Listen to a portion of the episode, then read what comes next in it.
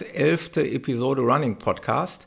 Kommt ein bisschen verspätet im Jahr 2020. Ich bin spät dran, gebe ich zu. Ähm, es hat etwas länger gedauert, wir haben mittlerweile Februar, aber dafür habe ich mir einen sehr interessanten Gast hier zu mir zu Hause eingeladen. Die Saskia ist da, die liebe Saskia. Hallo Saskia. Ja, hallo Thomas. Ich freue mich erstmal, dass ich hier sein darf. Ja, schön, dass du hier bist. Ähm, wir werden dich im weiteren Verlauf ähm, dieses Podcasts ja noch kennenlernen. Ich kenne dich sehr gut. Du gehörst äh, mit zu meinen Laufbuddies. Wir haben schon sehr viel zusammen erlebt. Und äh, ja, was du so auf dem Kerbholz hast, was das Laufen angeht, das werden die Hörer dann im weiteren Verlauf erfahren. Wir haben ja noch einiges äh, Gemeinsames vor uns. Da freue ich mich schon sehr drauf, was das Jahr 2020 angeht. Viele Gemeinsamkeiten. Unsere Wege werden sich oft kreuzen. Hm, auf jeden Fall. Und äh, für heute habe ich mir was überlegt. Das ist nichts Neues. Das gibt es auch in anderen Podcasts, das gibt es auch in anderen Radiosendungen. Aber damit die Hörer dich ein bisschen kennenlernen und schon mal einen kleinen Eindruck hab, haben von dir und damit wir schon mal so ein bisschen was an Themen, ähm, sage ich mal, hier anteasern, habe ich elf Fragen an dich. Wir oh, okay. haben die 111. Episode, deswegen habe ich mir gedacht, stelle ich dir elf Fragen. Die darfst du gerne mit äh, ja, mit kurzen äh, Worten oder Sätzen beantworten und dann werden wir auf die einzelnen Sachen, denke ich mal, im weiteren Verlauf später noch eingehen. Okay? Okay. Bereit? Ja, kann losgehen. Okay, die erste Frage: Straße oder Trail? Trail auf jeden Fall. Okay. Äh, dann lang oder kurz laufen? Lang. Lang. Komisch. Morgens oder abends? Was machst du lieber? Abends, definitiv abends. Okay. Berge oder Meer? Mm, Berge. Winter oder Sommer? Winter. Alleine oder in Begleitung? Gerne auch in Begleitung. Ähm, wenn du mal alleine laufst, falls es vorkommt, mit Musik oder ohne? In meisten Fällen ohne Musik. Schuhe oder Sandalen? Ähm, Sandalen. Ein neckisches Lachen von mir, da kommen wir da später ja, noch drauf. Genau. Bergintervalle oder Tempointervalle? Gar nichts von beiden. Ja, auch sehr schön. Sehr gut. Mit Stöcken oder ohne? Ähm, seltenst mit, aber wenn, wenn man sie benötigt, dann doch lieber mit. Okay. Und zum Schluss, last but not least, Fisch oder Fleisch? Gar nichts von beiden. Das habe ich mir gedacht, dass diese Antwort äh, kommt. Sehr schön. Vielen Dank, Saskia. Ja, gerne. Saskia, wir haben uns hier zusammengefunden, ja, weil ich denke, du bist eine sehr interessante Läuferin. Du bist noch, darf ich so sagen, du bist noch sehr jung hast noch sehr, sehr viel vor dir, hast aber auch schon sehr, sehr viel erlebt. Ähm, teilweise durfte ich auch, dich ja auch schon begleiten bei Läufen. Als Mann hat das immer den Charme, dass äh, man mitunter Glück hat, äh, wenn man mit dir läuft, dass man sich dann als zum Beispiel dritte Frau bezeichnen kann oder so, weil du nämlich zweite Frau geworden bist. Ist mir ja auch schon passiert. Ich durfte dich schon mal bei einem ähm, äh, regionalen Straßenlauf hier in der Nähe von Gelsenkirchen begleiten und da bist du aufs Treppchen gekommen. Nicht selten der Fall, ne? hast du schon das eine oder andere Mal geschafft. Mhm, ja, genau. Ähm, und dann, äh, ja, da sieht man erstmal, was du für ein Tempo drauf hast, dass du also uns Männer hier äh, schon ordentlich unter Druck setzt, äh, was die Umfänge angeht, was die Geschwindigkeit angeht. Und äh, ja, wir haben einiges äh, zu berichten. Wir wollen reden heute über den ähm, Joker Trail in Heidelberg der kurz bevorsteht. Dazu kann ich sagen, dass das ein Wunsch eines Hörers war. Der Jan mhm. aus der mhm. Schweiz, der auch beim Joker Trail teilnimmt, der bat mich doch eventuell mal eine Episode für die Vorbereitung des Joker Trails äh, aufzuzeichnen. Und da habe ich so ein bisschen an dich gedacht. Ähm, wir werden ja mit mutmaßlich fünf Personen ähm, nach Heidelberg reisen und dann zusammen da den Joker Schrägstrich Dämon Trail genau, ja. bezwingen. Ja, ist ja schon übernächste Woche. Genau. Ich glaube, ich darf so viel vorweg teasern. Ähm, der Joker Trail ist der Hauptlauf. Der geht über wie viele Kilometer? Du weißt es mit Sicherheit ganz genau. Genau, das sind 52 Kilometer. Mhm. Ich glaube, irgendwie mit 2000 Höhenmetern. Genau, so habe ich es auch verstanden.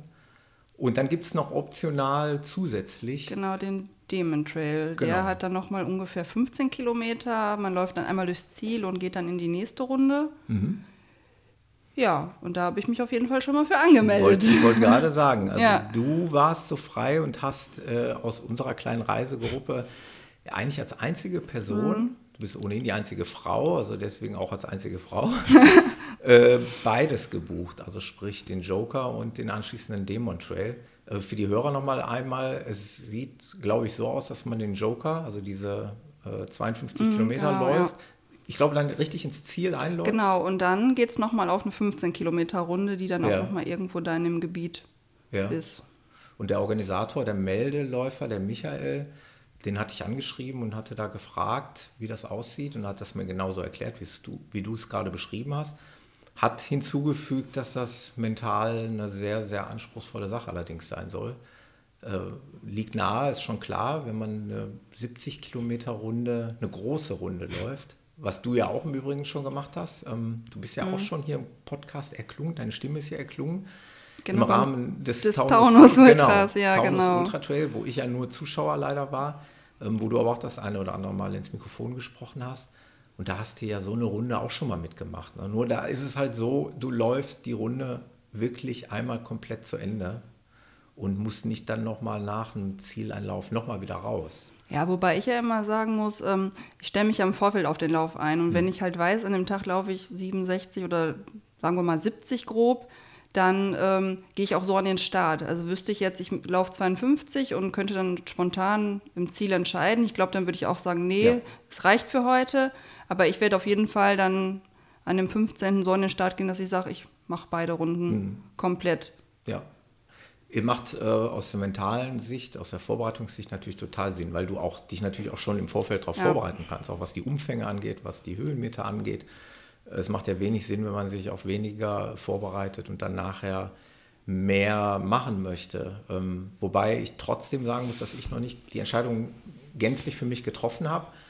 Lust hätte ich schon. Ich habe nur ein bisschen Bammel, gebe ich ja ehrlich zu. Ach komm. Ich habe echt Ja. Angst, dass man da nach den 52 Kilometern total zerstört äh, im Ziel ist und sich denkt, warum tue ich mir das jetzt an? Ja, natürlich. Also ich finde es auch immer schwierig. Im Trail kann man ja auch nicht abschätzen, wie lange braucht man, wie sind die Höhenmeter verteilt, sind wir nach sieben Stunden im Ziel, nach neun. Hm. Und dann ist es natürlich nochmal die Herausforderung, nochmal loszulegen. Aber der Start ist ja auch zum Glück früh, weil ich Hm. finde es halt auch schwierig, wenn man dann in die Dunkelheit irgendwie wieder loslaufen Hm. müsste. Aber ich gehe davon aus, dass wir Glück haben und dann noch im Hellen weiterlaufen könnten. Der ähm, Joker und Demon Trail ist im Übrigen genau wie im Taunus ein ähm, Selbstorientierungslauf, so nenne ich es mal. Also es ist nichts ausgeschildert, soweit ich das verstanden habe. Nee, nee, genau. Also man muss halt wirklich mit, ja, mit der Uhr oder Hm. GPS-Gerät auf jeden Fall auf eigene Verantwortung Können die wir- Strecke bewältigen. Kann wir- ich auf jeden Fall super. ich meine, der Ruf ist ja weg. Wie viel habt ihr im Taunus nochmal gehabt? ja, Anstatt 70 waren es. ich glaube knapp 80. Ja. Also ja, das ist, wenn man die Uhr irgendwie falsch einstellt, die Uhr ständig abstürzt, haben wir dann wie so HB-Männchen hin und her und hin und her. Liebe Grüße an Jens auf jeden Ja. Fall. Wir beide haben seitdem, glaube ich, den Ruf weg Ihr und Ruf äh, weg.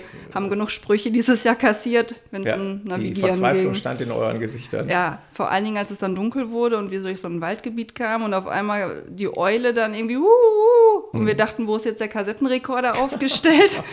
Also, das war schon echt eine, ja, das Ja. war wirklich eine mentale Sache, weil irgendwann waren wir so verzweifelt und ja, haben dann irgendwie nach einer Stunde gemerkt, dass alle an uns vorbei waren und wir irgendwie immer noch an der gleichen Stelle unterwegs Nee. waren. Ja, das war schon heftig. Ja, das wird uns ähnlich. Also ich denke mal, dass man die Läufer in etwa vergleichen kann. So stelle ich es mir zumindest vor.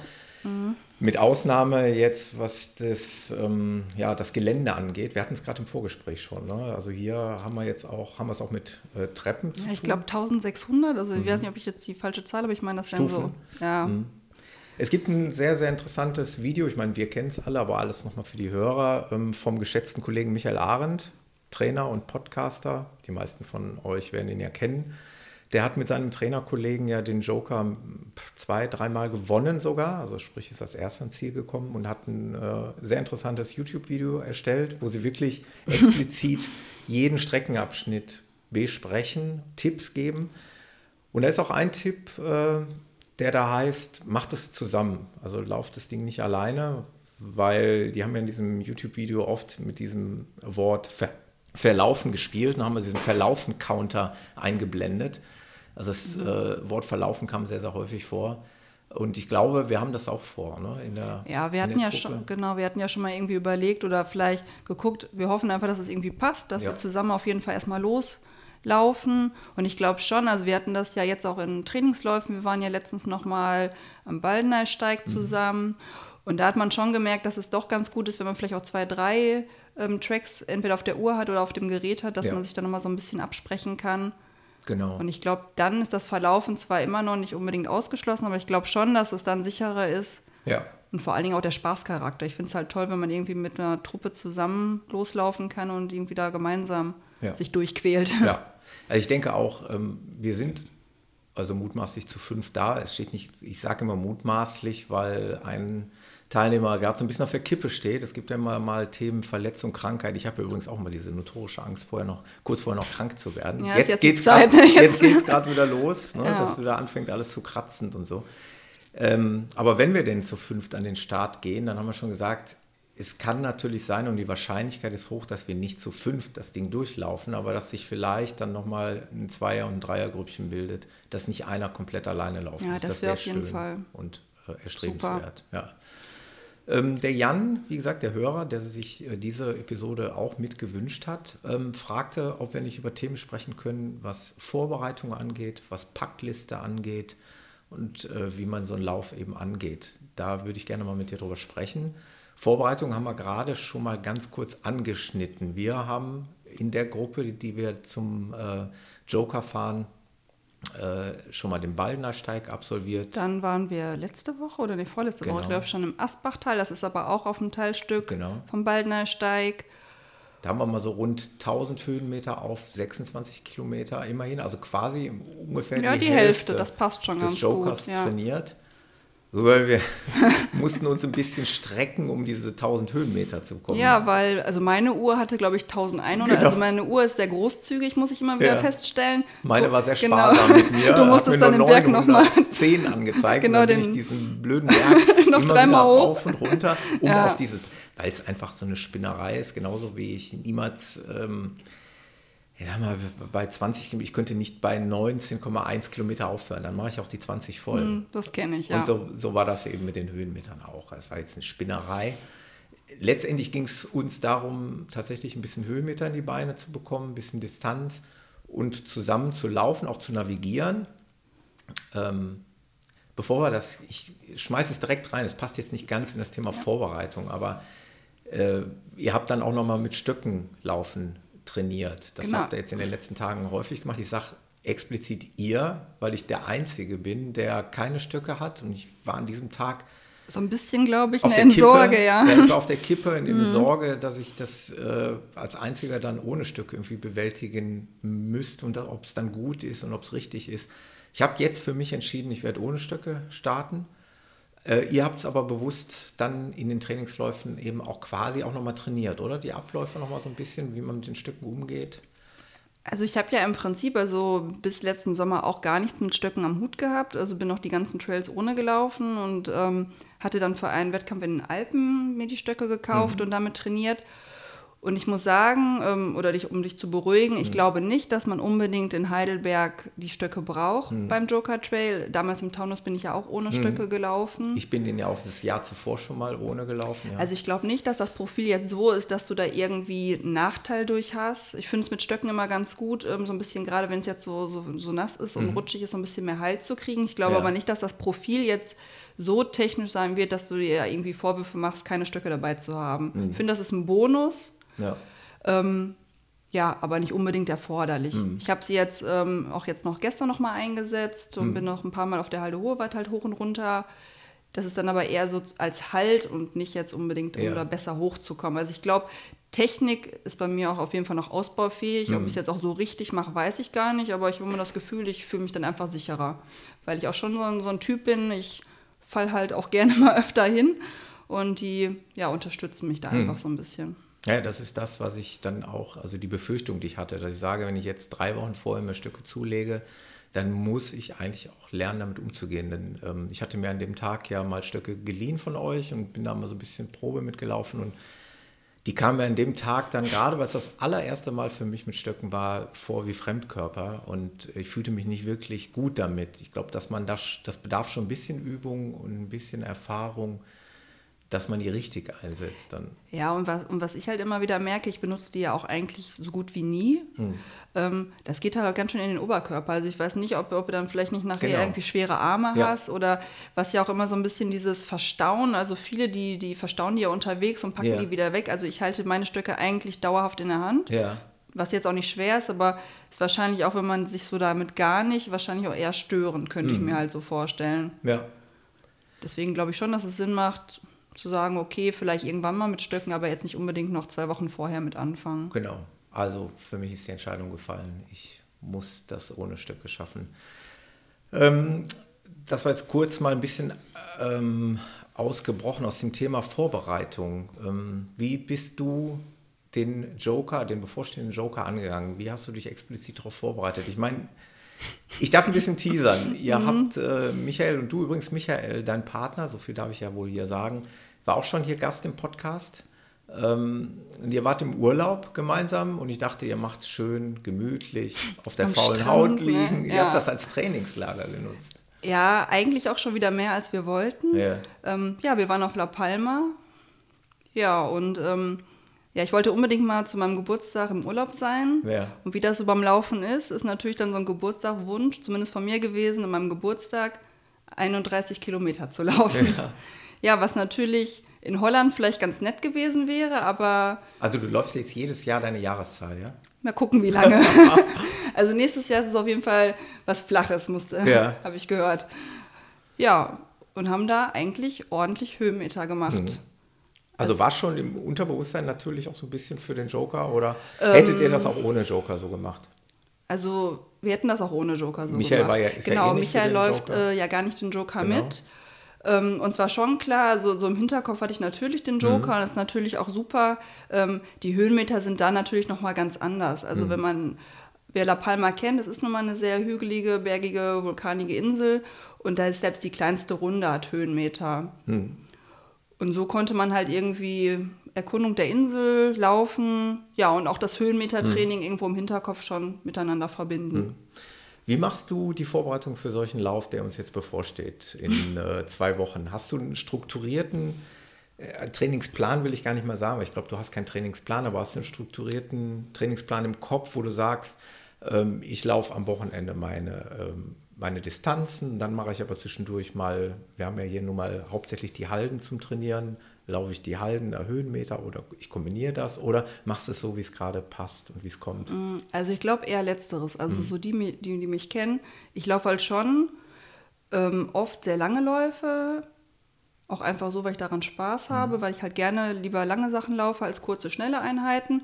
Und ich glaube schon, dass ich mich nicht jetzt darauf vorbereitet habe, sondern oder auch keinen Plan im Kopf hatte, sondern ich mache eigentlich das, worauf ich Lust habe. Mhm. Klar ist irgendwie, wenn ich einen Lauf mit 2000 Höhenmeter habe, muss ich ein bisschen Höhenmeter machen. Genau. Was ich jetzt aber nicht denke, boah, jetzt musst du unbedingt mal wieder zur Halde. Eigentlich versuche ich schon auch so mindestens irgendwie einmal die Woche zur Halde zu gehen, mhm. weil es mir einfach Spaß macht. Also ich laufe auch lieber irgendwo Berge hoch und runter, als irgendwo um Sportplatz oder die Abendrunde, die natürlich jetzt im Winter sein muss auf der Straße.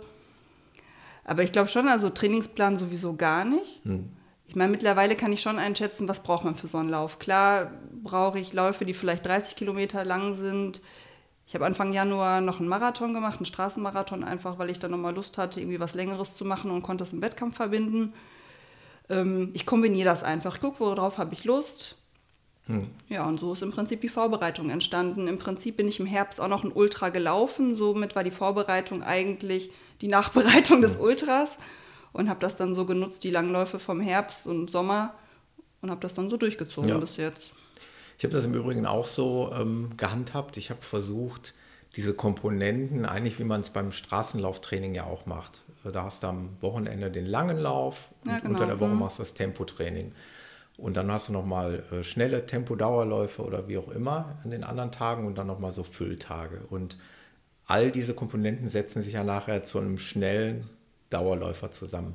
Und ich habe das jetzt so gehandhabt, auch versucht an den Wochenenden jetzt, genau wie du, ich hatte einen Tag vorher einen Marathon, den Kartbahn-Marathon, und habe dann versucht, darüber hinaus anzufangen, Höhenmeter zu trainieren. Und wenn es auch mal unter der Woche ist, die Halde ein paar Mal rauf und runter, dann wieder äh, lange Läufe am Wochenende und dass sich diese Elemente dann irgendwann äh, ja sozusagen zu einem Gesamtkonstrukt äh, entwickeln. Und dann natürlich dann halt, wie wir es jetzt hatten, mal ähm, wirklich äh, so Bergläufe, also Trailläufe zusammen zu absolvieren, so ein bisschen Wettkampfcharakter simulieren.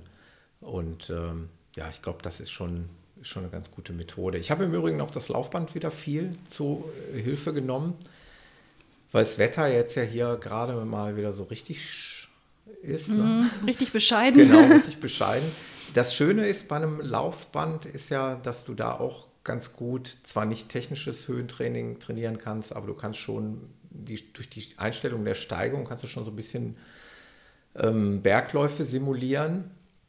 wenn du ein ähm, Bergintervallprogramm einstellst, dann hat das, das den Charme bei einem Laufband, dass es ja immer bergauf geht. Es geht nur ein bisschen mehr bergauf oder ein bisschen weniger bergauf. Aber bergauf geht es immer, weil bergab kann das Laufband ja nicht. Äh, also das, das sind schon sehr intensive Einheiten die in meinem Fall, die ich nenne ich dann Qualitätseinheiten, die etwas kürzer sind. Die müssen dann nicht so lang sein wie an der Halde, wo ich vielleicht äh, sachte den Berg lange rauflaufe, dann wieder runterlaufe, sondern es sind dann kurze, knackige Einheiten. Ich bin mal gespannt, ob die. Ja, ich glaube, die bringen auf jeden Fall ja, einiges. Ob die ja. Ähm, ja, mir ein bisschen geholfen haben, um ja, diese Höhenmeter, die wir hier in, in unseren hiesigen Gefilden halt schlecht trainieren können. Ne? Ja, das finde ich ist immer so ein bisschen der Nachteil. Obwohl, ich meine, ich war jetzt gestern an der Halde, wie gesagt, und dann bin ich halt fünfmal die Halde hoch und dann wieder runter. Kann man halt machen. Mhm. Und deswegen fand ich es jetzt eigentlich auch im Urlaub ganz nett, weil wir haben da halt äh, drei verschiedene Touren gemacht und da ist es natürlich nochmal, wenn man weiß, okay, man muss jetzt erstmal zehn Kilometer rauf, mhm. dann muss man sich da irgendwie auch durchboxen. Ähm, irgendwann ging es dann auch zehn Kilometer wieder runter. Mhm. Natürlich leider nicht so, wie man sich das vorstellt, ach, lass ich mal schön rollen, hm. sondern sehr technisch. Ja. Ähm, ja, aber das war natürlich, also solche Höhenmetertraining sind natürlich eigentlich auch immer ganz gut. Hm. Also wir haben schon mal so ein bisschen gewitzelt und gesagt, wäre eigentlich ganz gut, bevor man so einen, so einen Höhenmeterlauf hat, fährt man einfach irgendwo in Urlaub und trainiert halt da. Aber ist natürlich nicht immer machbar. Ja. Und deswegen muss man halt hier im Umkreis gucken. Aber wir haben ja zum Glück einige Halden oder wir waren auch schon mal ähm, im Siebengebirge, mhm. auch eine ganz schöne Ecke, da wohnt eine Bekannte und die hat uns da so ein paar Berge gezeigt. Ja. ja, da muss man halt irgendwie das Beste raus machen. Und ja. das mit dem Laufband zum Beispiel habe ich überhaupt gar keine Erfahrung mhm. mit. Ich war mal im Fitnessstudio angemeldet mhm. und das Laufband ist aber auch nach 90 Minuten ausgegangen und konnte nicht so viel. Also von daher ähm, habe ich da zum Beispiel überhaupt gar keine Ahnung von. Ja. Ich weiß, das ist ja auch sehr umstritten und das ist auch, kommt auch nicht bei jedem gut an, das ist gar keine Frage. Äh, für mich ist es eine gute Ergänzung. Du weißt es ja auch, ich laufe gerne und viel draußen, aber ich lege auch das ein oder andere Mal gerne eine Einheit auf dem Laufband ein, weil es einfach ist, weil es schnell geht, äh, weil es wetterunabhängig ist und weil du auch mal spezifisch trainieren kannst, so zum Beispiel Höhenmeter oder Intervalle, äh, Tempointervalle. Gut, die würde ich jetzt auf dem Laufband nicht unbedingt äh, absolvieren, aber ähm, was das Thema Höhenmeter angeht, ist es, glaube ich, schon ganz hilfreich. Aber man wird sehen, ob es gereicht hat. Ja, genau. Wir wollen das Ding ja nicht gewinnen, wir wollen Spaß haben. Nee, wir wollen, mal, genau, wir wollen gut genau, durchkommen. Genau, wir wollen gut durchkommen und äh, dann schauen wir mal, was dabei rumkommt. Äh, zum Thema Vorbereitung. Ähm, wie gehst du sowas an? Bist du die Ausrüstung, die du eins zu eins im, äh, in Heidelberg laufen wirst, bist du die dann schon mal jetzt im Training gelaufen? Mal so als Tipp auch für die Hörer, soll man ja eigentlich machen und man soll keine Experimente machen. Man soll die mutmaßlich die Schuhe tragen, die man dort tragen wird. Man sollte die Ausrüstung mitnehmen, man sollte ähm, die Verpflegung testen. Wie sieht es da bei dir aus? Oder, oder gehst du da nochmal ein Risiko und sagst, nö, in Heidelberg nehme ich aber noch was anderes mit, was ich jetzt noch gar nicht so getestet habe? Ja, ich muss ja gestehen, dass ich ehrlich gesagt mir noch gar keine Gedanken darüber gemacht habe. Hm. Ähm, ich mache das eigentlich, ja, was heißt wie immer? Also es gibt eigentlich immer Laufkleidung, die ich immer trage. Mhm. Es gibt einen Laufrock, da weiß ich, der sitzt, der wird angezogen. Mhm.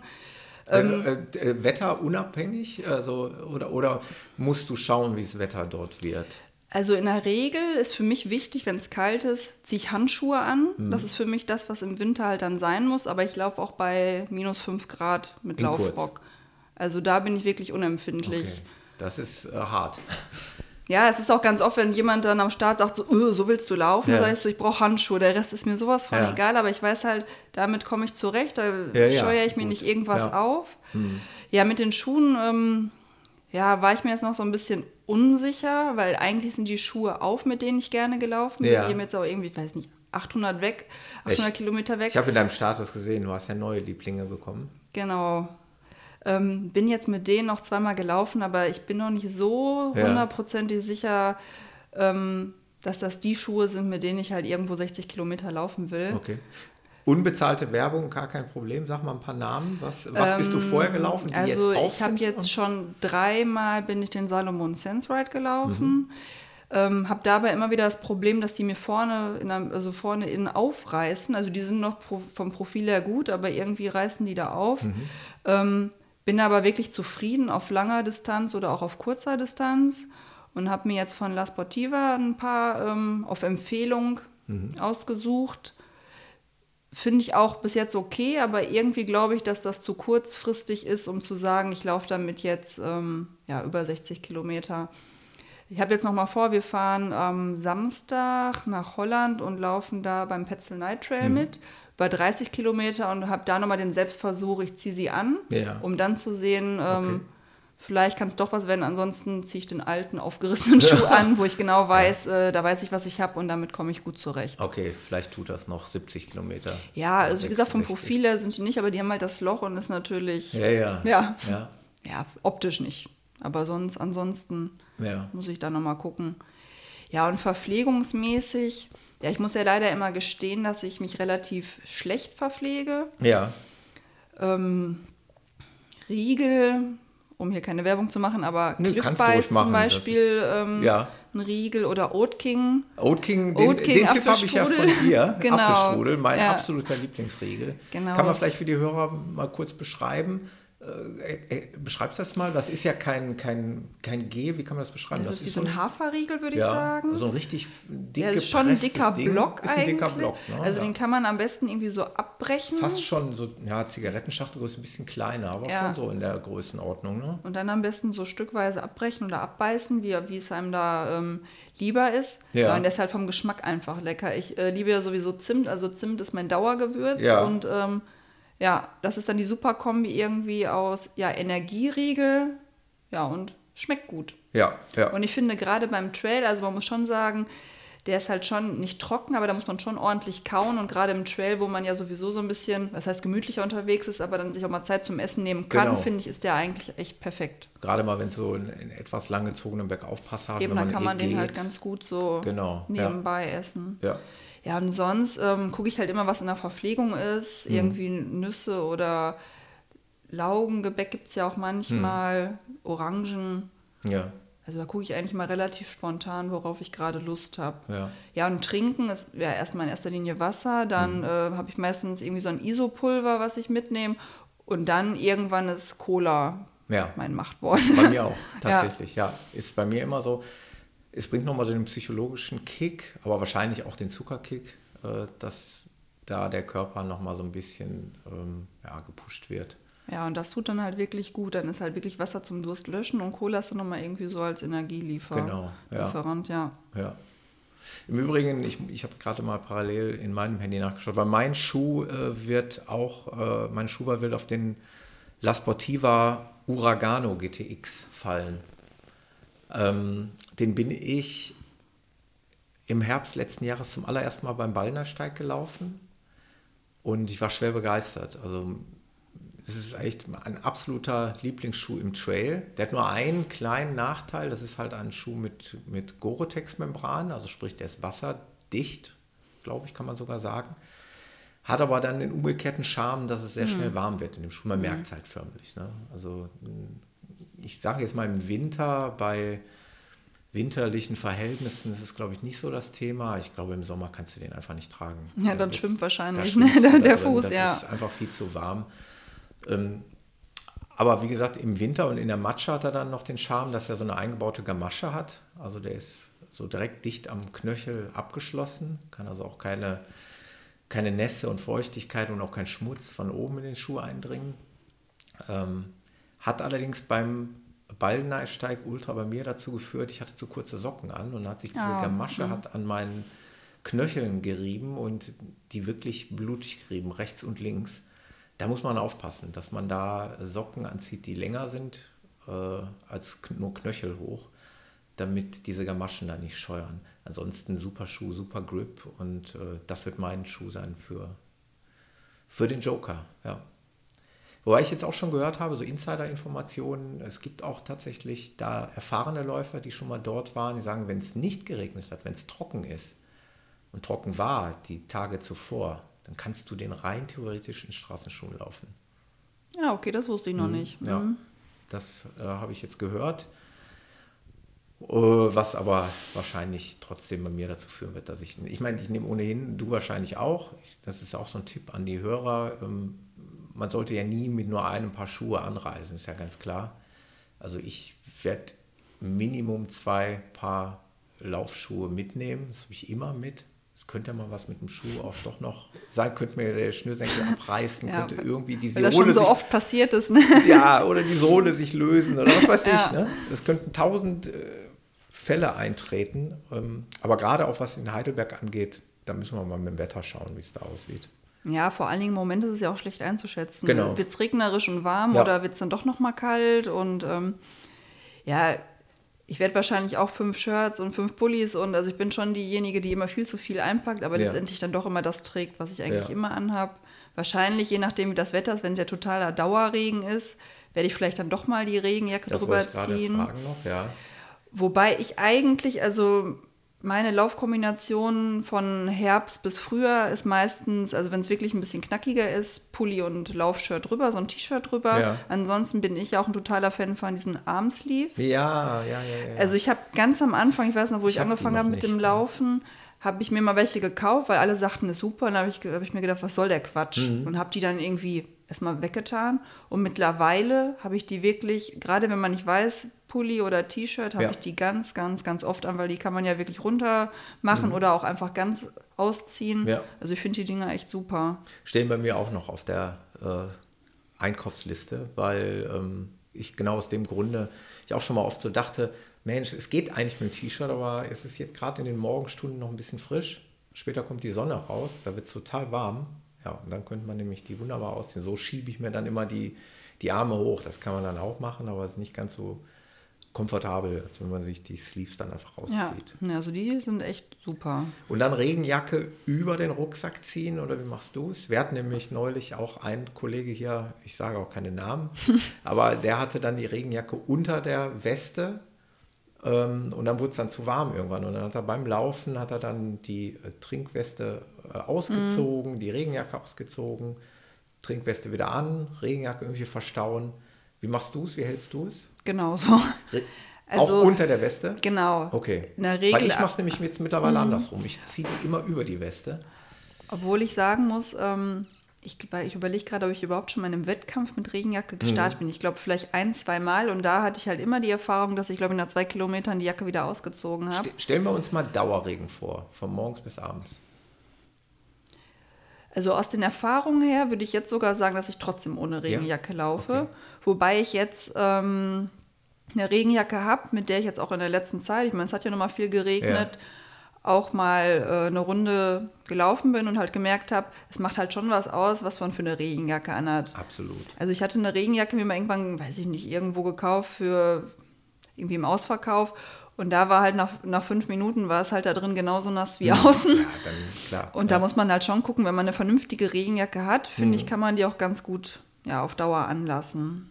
immer so ein bisschen ins Eingemachte zu gehen, wo wir gerade bei dem Thema sind. Ich tue mich immer schwer bei diesen Regenjacken äh, zu beurteilen, ob die jetzt nur dicht war oder nicht. Ich werde dann auch oft gefragt, ist die dicht oder nicht? Und dann hat man ja, ich meine, das ist ja kein Geheimnis, jeder von uns wird ja mehr oder weniger schwitzen. Ich gehöre sogar, glaube ich, eher zu den Menschen, die beim Laufen eher nicht ganz so doll schwitzen, gar nicht mal so doll schwitzen. Und trotzdem weiß ich am Ende eines solchen Regenlaufs, ich hatte gerade am Sonntag meinen Longrun, äh, irgendwie 35 Kilometer im Dauerregen. Also hat wirklich die dreieinhalb Stunden volle Pulle durchgeregnet. Und ich habe mich am Ende des Laufs gefragt, hat die Jacke jetzt dicht gehalten oder nicht? Weil ich war natürlich nass drunter, logischerweise. Aber dann fragt man sich immer, war das jetzt geschwitzt oder hat die Regenjacke dann doch nicht äh, durchgehalten? Ist immer unheimlich schwer zu beurteilen. Ne? Also für mich ist es immer so ein, so ein Körpergefühl. Also ich finde halt, also ähm, ja, wie, wie, fühlst du dich dabei? Also hast du schon beim Laufen gemerkt, dass mhm. da irgendwie, also dass es da undicht wird ja. oder ist es wirklich, also ich hatte, ich hatte aber auch, jetzt muss ich noch mal eine kleine Anekdote erzählen. Ich hatte wirklich den Klassiker. Es war so richtig gemein. Ich bin an der Hauptstraße ein Stück gelaufen. Es war so eine Landstraße, ich weiß gar nicht, ob da 50 oder 70 war. Und es kam echt, wie in so einem Klassiker, kam ein Auto auf mich zu. Also mhm. der fuhr auf dieser Straße und ich dann an dem Straßenrand lief ihm quasi entgegen und der fuhr volle Kanone durch eine Pfütze. Und es hat einmal Splash gemacht und ich war von oben bis unten wie ein begossener Pudel nass. Das ist natürlich dann auch für die Regenjacke gemein. Ja, ich ne? glaube, dann ist auch die beste Regenjacke wahrscheinlich nicht mehr so hundertprozentig. Also ich glaube, in dem Moment dicht. da sind dann alle Dämme gebrochen, weil es war echt, ich bin in meinem Leben noch nie so nass gespritzt worden von so einem Auto. Ähm, am Ende des Tages habe ich schon zwischendurch immer mal wieder gefroren. Ich bin zwischendurch immer mal zum Reitstall. Ich bin also ohne Verpflegung gelaufen, bin immer wieder zum Reitstall, ähm, habe meiner Frau gesagt, lass das Auto bitte offen dann habe ich da im Auto was getrunken und dann bin ich da noch 10 Kilometer rum und dann wieder zurück. Und am Ende war ich dann bei 35 mhm. Kilometern. Aber ohne Weste, nur mit dieser Regenjacke. Und äh, als ich diese kleinen Mini-Pausen gemacht habe, war es schon irgendwie kalt. Also es war schon irgendwie unangenehm. Obwohl ich ja sagen würde, dass es eigentlich eine recht gute Jacke ist von Salomon, ohne jetzt hier Werbung zu machen, die habe ich selber gekauft, also unbezahlte Werbung. Ähm, aber sicherlich nicht das Topmodell ähm, nennt sich Advanced Skin Dry. Das Modell bin ich nämlich auch gefragt worden auf Strava, wie das Ding mhm. heißt. Ähm, ich würde sagen, bei normalen Regenverhältnissen okay. Da habe ich immer gute Erfahrungen mitgemacht, aber ich glaube, irgendwann.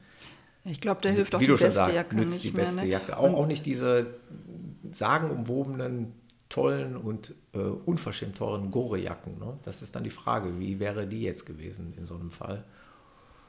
Aber ja. da lässt sich wahrscheinlich drüber streiten. Ne? Wobei ich es halt also persönlich immer unangenehmer finde, wenn mir dann halt zu warm wird. Ich meine, es mhm. ist natürlich super, wenn man nicht nass wird, mhm. aber ich finde halt, also mir wird dann ganz schnell zu warm mhm. in der Jacke und dann ist halt die Gefahr, wenn man da mal kurz stehen bleibt, dass man dann halt umso mehr auskühlt. Ja. Deswegen glaube ich, bin ich auch eher der Typ ohne Regenjacke. Mhm. Dann werde ich vielleicht, wird der Pulli zwar nass, aber das macht mir nicht so viel aus, mhm. als wenn ich dieses warm-kalt ja. warm-kalt okay. habe.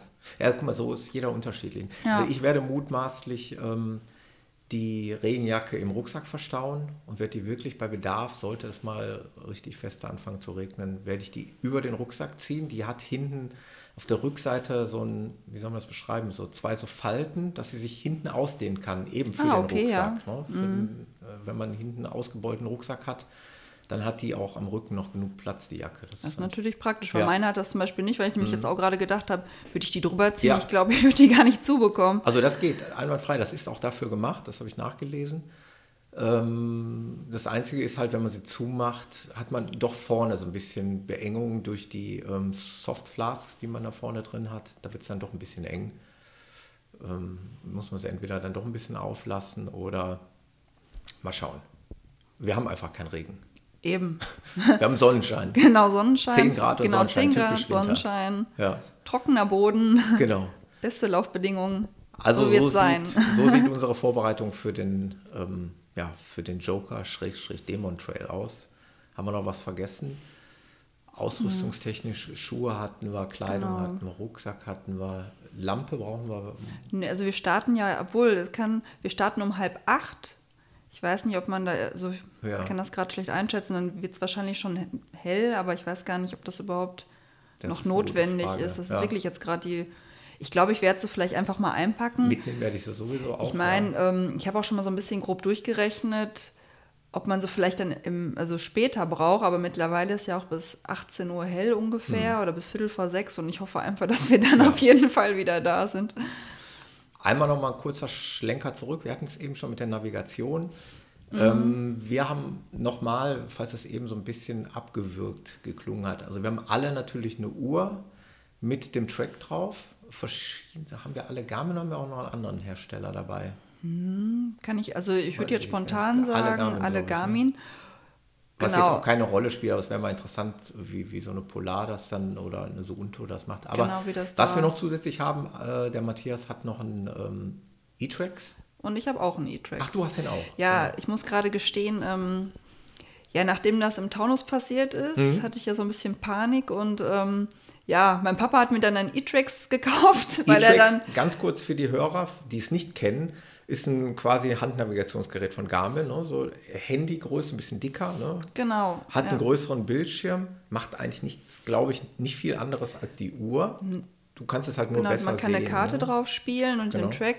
Und ich glaube, das E-Trax kann auch noch irgendwie, weiß nicht, zum Fischen. Ähm, eine Arbeitskollegin von mir benutzt zum Geocaching. Also Ja. ist halt vielfältig einsetzbar. Genau. Nur ich muss halt gestehen, ähm, ich habe das Ding zu Hause liegen Ja. und habe dann mal gestern gedacht, hm, vielleicht sollte ich das auch mal so ein Mal bisschen. mal ja, te- da also sind wir wir haben, beim Thema Vorbereitung. Genau, wir ja. haben es äh, wir haben's wirklich getestet. Letztes Jahr nach einem Taunus, nachdem äh, ich das dann geschenkt bekommen habe, haben wir es zwei, dreimal ausprobiert. Also es ist schon, man muss es schon, glaube ich, ein bisschen üben oder zumindest die Ja. Einstellung kennen. Haben es dann aber auch wieder weggepackt, weil dann waren keine Läufe mehr. Ja. Also ich bin mit der Navigation ja eigentlich der Garmin auch sehr zufrieden. Ähm, ja, und dann dachte ich so letzte Tage, vielleicht solltest du dich mal wieder mit deinem E-Trax befassen, weil egal was ist, also ich muss mich ja darauf einstellen können, dass ich vielleicht irgendwann alleine unterwegs bin. Ja.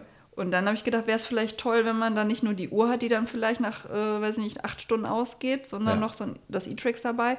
Ja, und habe jetzt erstmal gucken müssen, wie geht das mit der Karte, wie Ja. geht das mit dem Track. Ich meine, der Track ist, glaube ich, noch gar nicht da. Genau, der kommt Donnerstag, also nächste Woche Donnerstag, Genau, gibt es den erst. kurz vor dem Wochenende halt. Ja. Weil ich glaube, der Veranstalter hat geschrieben, der Michael, äh, es sind noch Stürme angesagt, ähm, die eventuell dann nochmal die Wege ein bisschen beeinflussen können und es muss ohnehin noch der eine oder andere Baum, glaube ich, weggeschafft werden. Auch, also deswegen ist noch nicht ganz klar, wo der Weg lang geht. Genau, deswegen wird es dann so kurz, Hm. ja, kurz vorher bekannt gegeben. Ja, und jetzt ähm, muss ich mich noch mal so ein bisschen bis dahin damit befassen, dass ich auch die richtige. Wichtig. Karte drauf Ja. habe, weil ich nämlich gemerkt habe, jetzt, da ist zwar eine Karte drauf, aber nicht, Ja. also da erkennt man nichts. Also da muss ich die nächsten Tage noch mal, ähm, ja, mich befassen. Aber es ist natürlich wieder mal so kurz vor Ja. knapp. Ich wollte gerade sagen, das ist also eigentlich auch, äh, was man ja tun sollte. Wir, haben ja, wir müssen davon ausgehen, dass wir Hörer haben, die sowas nicht so oft machen. Ähm, solche großen Läufe, wo man sich selbst orientieren muss. Und da einfach nur mal der Tipp, und ich habe den auch beherzigt. Ich habe ja die Garmin Phoenix 6 X Pro Solar jetzt seit ein paar Monaten. Ja. Und mir war es aber so wichtig, jetzt auch mal vor dem Joker diese Navigation nochmal zu trainieren, in Anführungszeichen. Also als wir am Ballnersteig waren, wir kennen alle die Strecke fast schon jetzt auswendig, weil wir sind jetzt schon ein paar Mal den Ballnersteig gelaufen. Und trotzdem würde ich immer die Navigation starten, um mich einfach mit der Bedienung vertraut zu machen. Man kann, man kann zwar den Track starten und kann gucken, aber man kann ja noch viel mehr. Man kann ja auch bei einer Uhr mit Navigation, man kann ja auch scrollen, man kann rein und rauszoomen. Man kann diverse andere Sachen machen. Man kann sich orientieren irgendwie. Und ich glaube, es ist wichtig, das wirklich zu üben und zu trainieren. Also wenn man, Tipp für die Hörer, wenn man an so einem Lauf teilnimmt, reichlich oft vorher und wenn es auch nur die kleine Hausrunde ist, ist egal. Es geht nur darum, um das Gerät bedienen zu können und ablesen zu können. Ne? Ja, es ist auf jeden Fall wichtig. Ich habe ja jetzt, wo wir unterwegs waren äh, vor zwei Wochen, gemerkt, dass ich irgendwie meine Uhr bzw. Navigieren, ja, dass ich da ganz viele Einstellungen gar nicht kenne. Also habe ja dann nochmal von euch irgendwie gezeigt bekommen, man muss da und da drauf drücken, dann sieht man das. Ja, Ähm, und ich finde es halt auch wichtig, weil das Problem ist, also ich habe jetzt die äh, Phoenix 5S, ja. ähm, da sieht man halt im Prinzip ja nur den Strich, wo man läuft. Du hast diese Wurmnavigation. Genau, diese Wurmnavigation, die finde ich ausreichend ist, also Ja. wenn man sich damit so ein bisschen befasst hat. Aber was natürlich schon an manchen Ecken halt, man muss dann schon gucken, muss ich jetzt links oder vielleicht äh, nur halb links? Also, Also- es macht schon wirklich Sinn, einfach mal so aus Spaß ein paar Runden zu, zu machen. Also ganz ehrlich, da ist für dich das natürlich, wie du schon sagtest, solltest du den Dämon alleine noch am Ende laufen, solltest du da keine Fr- Fremde in Anführungszeichen, die man ja dann schnell kennenlernt, aber sollst du keine Begleitung finden und das wirklich alleine machen müssen, dann ist natürlich für dich das E-Trax, dieses Handgerät von Garmin als Ergänzung echt mega wichtig, weil du eben nur die Wurmnavigation hast. Das finde ich schon in so einem Gelände echt wenig dann. Glaube, das ist dann eine, eine sinnvolle Kombination. Ich würde mir wahrscheinlich an deiner Stelle, oder ich mache es sowieso, weil ich habe keinen E-Tracks, ich würde mir den Track noch sicherheitshalber auch noch aufs Handy laden. Ja, genau. Noch aufs Handy, dass man da nochmal... Irgendwelche Offline-Karten nochmal... Ja, mal, und wenn man es äh, halt wirklich nur im äußersten Notfall ohne, rausholt... Ganz genau. Das ist auch wichtig, dass man das meinetwegen bei Komoot oder wie auch immer als offline verfügbar macht. Also nicht jetzt in, in Google Maps, wo man ein Handynetz braucht, weil wenn man im tiefsten Wald ist und hat nachher kein Handynetz. Dann, dann steht man da genauso. Nichts. Also wichtig, dass man das schafft, ähm, mit irgendeinem Programm offline verfügbar zu machen. Dass man einfach auch mal die Möglichkeit hat, auf dem großen Display nochmal zu schauen, wo bin ich jetzt, wo muss ich hin. Ähm, es ist halt nicht ohne. Ne? In, in solchen Geländen das hat der Michael Arendt auch in dem Video ganz gut äh, rübergebracht. Es gibt halt Abzweige manchmal, die rechts gehen, halb rechts gehen und geradeaus. Und dann ist immer die Frage, wo muss ich jetzt? Muss ich jetzt ganz rechts oder halb rechts? Oder wichtig, dass ja. man da den Track auf mehreren Ebenen dabei hat. Ich meine, und dann ist es ja nicht so schlimm. Also das hatten wir dann schon mal, wenn man dann irgendwie vielleicht von drei Wegen jetzt den falschen gewählt hat, dann merkt man ja auch schnell, okay, ich muss vielleicht nach 100 Metern umdrehen oder ja. wie auch immer. Aber es ist halt schon, glaube ich, wirklich wichtig, dass man sich da echt äh, ja. absichert. Jetzt nochmal zum Abschluss für den Joker, für mich aus reinem persönlichen Interesse. Wir haben jetzt quasi ziemlich genau anderthalb Wochen vor Joker Trail. Genau. Jetzt hast ja. du gerade schon gesagt, da bin ich ja jetzt schon wieder, da fühle ich mich ja schon wieder sowas von dermaßen unter Druck gesetzt, ja, wenn du sagst, dass du am Samstag, sprich genau eine Woche vom Joker Trail, nochmal 30 Kilometer Trail, oder? Genau, es ist ein Trail, Night Trail. Ja, mhm. sicher. Ja. Ich wollte dich fragen, wie gehst du jetzt äh, mit der restlichen Zeit, mit den zehn Tagen, sage ich mal, vor dem Joker Trail um? Ja, wahrscheinlich werde ich nicht unbedingt so viel anders machen wie jetzt. Mhm. Also ja, viele denken sich wahrscheinlich, wie kann man irgendwie eine Woche vor so einem Ultra ja. ähm, noch 30 Kilometer Trail abends laufen? Ja, also ich muss sagen, für mich selber ähm, macht es keinen Unterschied, ähm, ob ich jetzt den Lauf oder nicht. Also mhm. ich bin eigentlich ein Mensch, der schnell regeneriert. Ob es jetzt unbedingt, wie gesagt, der eine oder andere wird wahrscheinlich denken, hm, was mhm. soll das? Ähm, aber ich muss sagen, ähm, ich werde den Lauf natürlich nicht auf Vollgas machen. Ja. Also es wird halt ein entspannter Nachtlauf, entspannt in Anführungszeichen. Mhm. Ähm, ja, und ich werde den halt locker laufen, werde mich da jetzt nicht völlig verausgaben und werde dann aber auch in der nächsten Woche natürlich jetzt nicht noch irgendwie nochmal fünfmal die Halde hoch oder werde jetzt kein Zehner äh, auf Tempo mhm. laufen, mhm. werde natürlich dann alles so moderate Läufe machen und so ein bisschen die Distanzen dann auch runterschrauben. Ja. Wie viel jetzt genauer? Also ich bin jetzt eigentlich immer relativ entspannt und, und würde auch noch, weiß nicht, zwei Tage vorher noch eine Runde laufen. Ich kenne dich ja jetzt auch schon eine Weile und ich glaube, du wirst mich verbessern, falls ich da falsch liegen sollte. Die Vergangenheit hat, hat ja gezeigt, du bist ja auch nicht sonderlich äh, verletzungsanfällig, soweit ich das noch richtig in Erinnerung habe. Und äh, deswegen gibt ja dann deine Art und Weise zu trainieren und zu laufen und äh, damit umzugehen ja recht. Ist das richtig ja. so? Ja, ich glaube schon, ähm, dass es so ist. Und ich glaube aber auch, dass, ähm, vielleicht kommen wir dann später noch zu, dass ich auch merke, also ich laufe ja viele lange Sachen hm. und auch eigentlich oft, im Moment ja fast täglich, hat hm. sich irgendwie so eingeschlichen. Ähm, ich laufe aber viel moderates Tempo, also ich mache wenig Tempo. Ja. Auch die langen Läufe sind alle irgendwo in einem moderaten Tempo für mich. Ja. Ähm, und ich glaube, das ist auch so ein bisschen was meinem Körper zugutekommt. Ja. Dass ich mich dann nicht, also dass die Knochenmuskulatur, also ich fühle mich nach einem schnellen Fünfer schlechter als nach einem gemütlichen 30er. Hm, und ich glaube, das ist das, was das halt ausmacht. Ja. Und dann dieses Traillaufen, ich meine, jetzt in der Woche läuft man ja auch mal so eine Straßenrunde, aber ich laufe halt auch viel Trail, Waldboden und ich glaube schon, dass das so gerade für Muskulatur sehen und so auch entspannter ist. Hm. Kommen wir mal ein bisschen weg vom Joker. Du hast es gerade schon gesagt, da wollte ich eigentlich auch hin. Ich wollte mal so ein bisschen mehr Richtung Saskia kommen. Mhm. Und wollte ich eigentlich mal, nicht eigentlich, ich würde gerne mal von dir wissen, wie du zum Laufen gekommen bist. Ähm, bist ja noch in Anführungszeichen relativ, eine relativ junge Läuferin. Ist ja gar nicht mal so populär in dem Alter, dieses Laufen, dieses, vor allem dieses extreme Laufen. Wie hat es dich dazu dahin gebracht? Wie bist ähm, du zum Laufen gekommen? Ja, als du mich ja gefragt hast, ähm, ob ich zum Podcast kommen möchte, habe ich natürlich mal so ein bisschen überlegt, wie das Ganze so angefangen hat. Und ähm, ja, dann ist mir halt eine alte Mappe in die Hände gefallen. Ähm, von Wettkämpfen als W7 oder W8. Ja. Gab es das damals auch schon, diese Ja, genau, das gab es damals auch schon. Klassifizierung, ja. Genau, und dann Bambini-Läufe, also so, so Straßen-City-Läufe, 400 Meter Läufe, Urkunden in die Hand gefallen. Ja, und ich muss halt damals, wo ich eigentlich gar keine Erinnerung mehr so habe, habe ich halt schon mal drei Jahre Leichtathletik gemacht, Ja. als Kind. Ja, Wahnsinn. Und bin da halt im Dreikampf gestartet und habe da halt auch richtige 50-Meter-Läufe gemacht und was man da, weiß nicht, 100 Meter und ich glaube 30 Meter.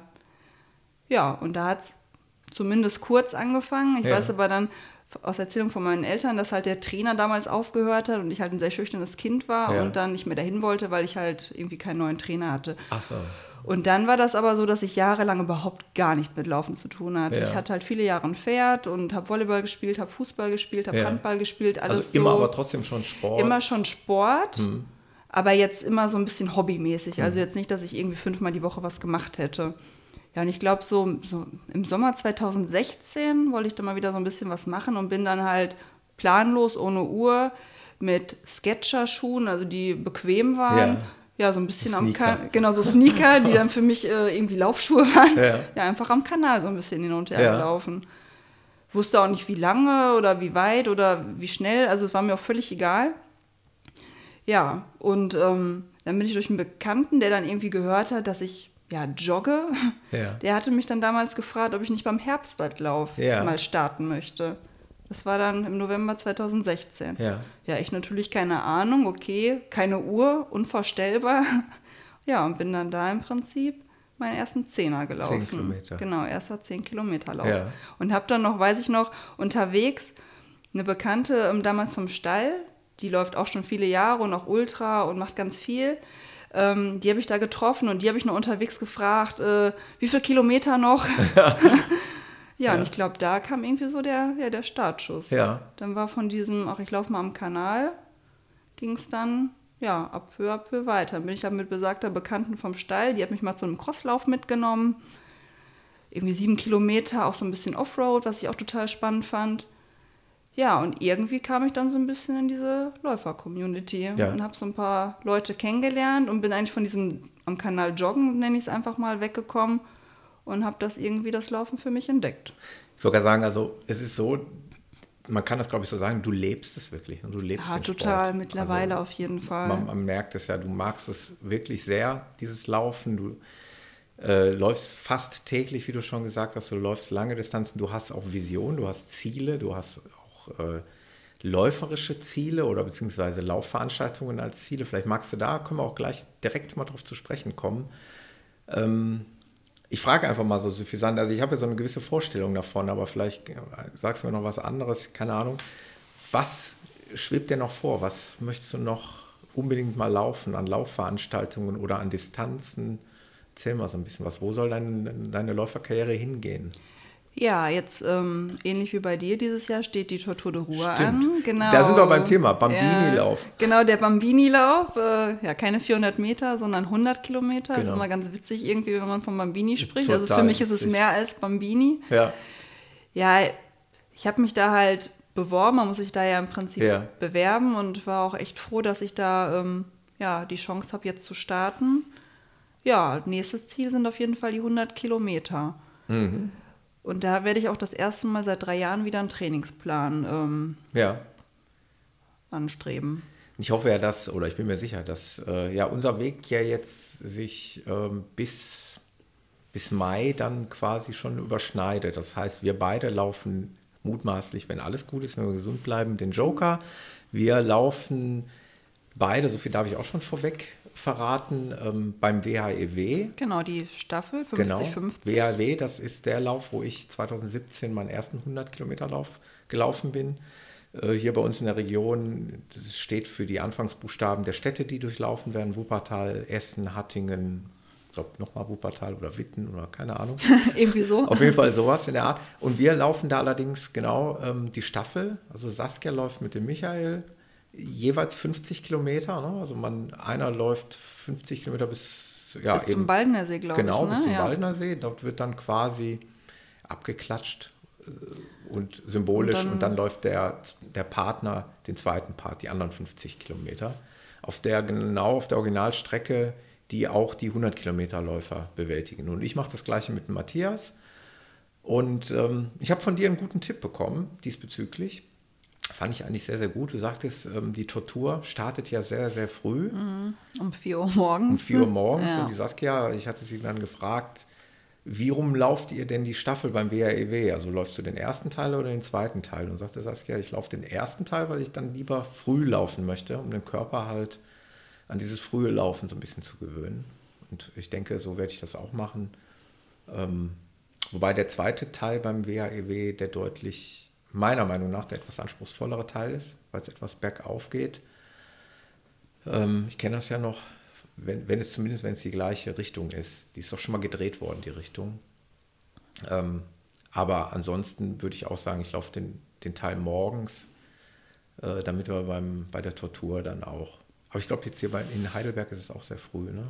Ähm, na, aber ich glaube, da ist es erst um 7.30 Uhr. 37, okay. hast Okay, aber jetzt, man, der WHW startet ja auch um 7 Uhr. 7 Uhr, das ist immer aber ich finde es halt trotzdem Kategorie. ganz gut. Man muss ja dann trotzdem, keine Ja. Ahnung, um 5 aufstehen oder vielleicht noch eher, bis man dann ja auch hinfährt. Ja. Und ich finde, das ist dann schon eine ganz gute Übung, um einfach so den Kreislauf Ja. in Gang zu bekommen. Und Also der WHEW, diese Staffel soll, ja passt eigentlich, ne? soll auch noch mal ein bisschen Vorbereitung für die Tortur sein, für die 100 Kilometer bei der Tortur.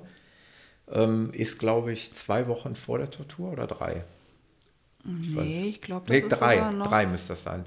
Der WHW ist um den 9. Mai Genau, und, die Tortur ist ähm, Ende am Mai. 29. an Mai, glaube ich, genau, an Pfingstsonntag Genau, ist das. genau. Also drei Wochen vorher laufen wir dann, dann nochmal 50 Kilometer in der Staffel. Das ist, glaube ich, auch nochmal eine ganz gute Vorbereitung. Und dann, was dein Trainingsplan eben noch so hergibt. Ne? Genau, der Trainingsplan sieht die Woche davor nochmal einen 50er, Mhm. Wo wir, obwohl, nee, das, also ich versuche schon, die, die Langläufe vielleicht in Wettkämpfe zu verpacken, also WHW die 50, dann die 50 weiß ich noch nicht und davor sagt der Trainingsplan nochmal 40 Kilometer und da haben wir uns jetzt den Enschede-Marathon rausgesucht als Ja, Wettkampf-Trainingslauf. interessant, ja. Genau. Ein flacher, also ein relativ flacher. Genau, relativ flach. Macht ja Sinn für die Tortur. Genau, Ist ja im eine Prinzip, ähm, ja, es ist so ein bisschen, ja, so zweierlei. Auf einer Art denke ich, schade. Ich laufe nun mal gerne Trail und gerne Berge. Hm. Aber jetzt ist für mich erstmal Ziel 100 Kilometer am Stück laufen. Ja. Und deswegen wird es natürlich jetzt bis Mai erstmal ziemlich flach und lang. Und Hm. Genau. da Ja, gucken Das- wir mal, wie sich das so ent genau. entwickelt. Ich denke, den einfach. einen oder anderen Kilometer werden wir bestimmt noch zusammen Ja. Verbringen oder in der Gruppe. Ja, das bietet immer. sich ja auf jeden Genau. Fall an, dass man ja. guckt, gerade die längeren Läufe. Genau. Ich meine, ich versuche halt schon irgendwie ein, zwei noch im Wettkampf zu verpacken, aber ist ja, Ja. auch vielleicht ganz nett als Gruppenlauf Genau, einfach. ja. Es gibt eigentlich auch für mich, ich will nicht sagen nichts Anstrengenderes und bis 30 Kilometer kann ich sowas eigentlich auch alleine laufen. Aber wenn es darüber hinausgeht, wenn es wirklich mal darum geht, nochmal 50 Kilometer Trainingskilometer zu machen, ich glaube, das ist alleine schon sehr zermürbend. Da sollte man sich schon entweder das in, in einen Wettkampf verpacken, in eine Laufveranstaltung oder mit, äh, mit Laufpartnern daneben absolvieren. Ja, vor allen Dingen ähm, bei dem Trainingsplan, den ich mir jetzt so ein bisschen rausgeguckt habe, es geht ja auch einfach darum, man läuft ja auch relativ langsam und dann ist man natürlich auch mal eben so, weiß nicht, sechs, sieben Stunden unterwegs. Und das Genau. alleine ist natürlich dann schon äh, ja. Ja. eine Tagesaufgabe. Ja. Bei der Tortur Crew, Stichwort Crew ist ja Pflicht. Zumindest braucht man mindestens einen Begleiter. Hast du auch schon alles fertig geplant? Ähm, ja, die Planungen sind noch. Also die letzten 42 Kilometer stehen fest, äh, wird mich mein Freund Michael begleiten, ähm, worauf ich mich auf jeden Fall sehr freue. Dann ähm, möchte ich auf jeden Fall gucken, dass ich eine Radbegleitung Ja. dauerhaft dabei habe. Ja. Dann äh, Lauffreund Veit Ja. wird mich da auf jeden Fall noch ein Teilstück begleiten und da müssen wir noch mal gucken, ähm, wie sich das so zusammenstellt. Ja, Genau, so hundertprozentig steht es aber noch nicht. ja, Die Planung wollte ich jetzt ja, mal so vorantreiben. langsam. Ne? Genau, Erstmal so den. Joker, also so genau, denke also ich auch. Ich bin halt schon so ein, so ein Typ. Ich plane zwar gerne, aber Ja. eigentlich alles relativ so äh, kurzfristig. Ja, ja. Ich denke, bei der Tortur, ich habe es ja, ich hatte ja das große Vergnügen, den Trail Tiger schon mal bei seiner 100-Meilen-Tour dort zu ähm, begleiten und da habe ich ja den Spirit gesehen.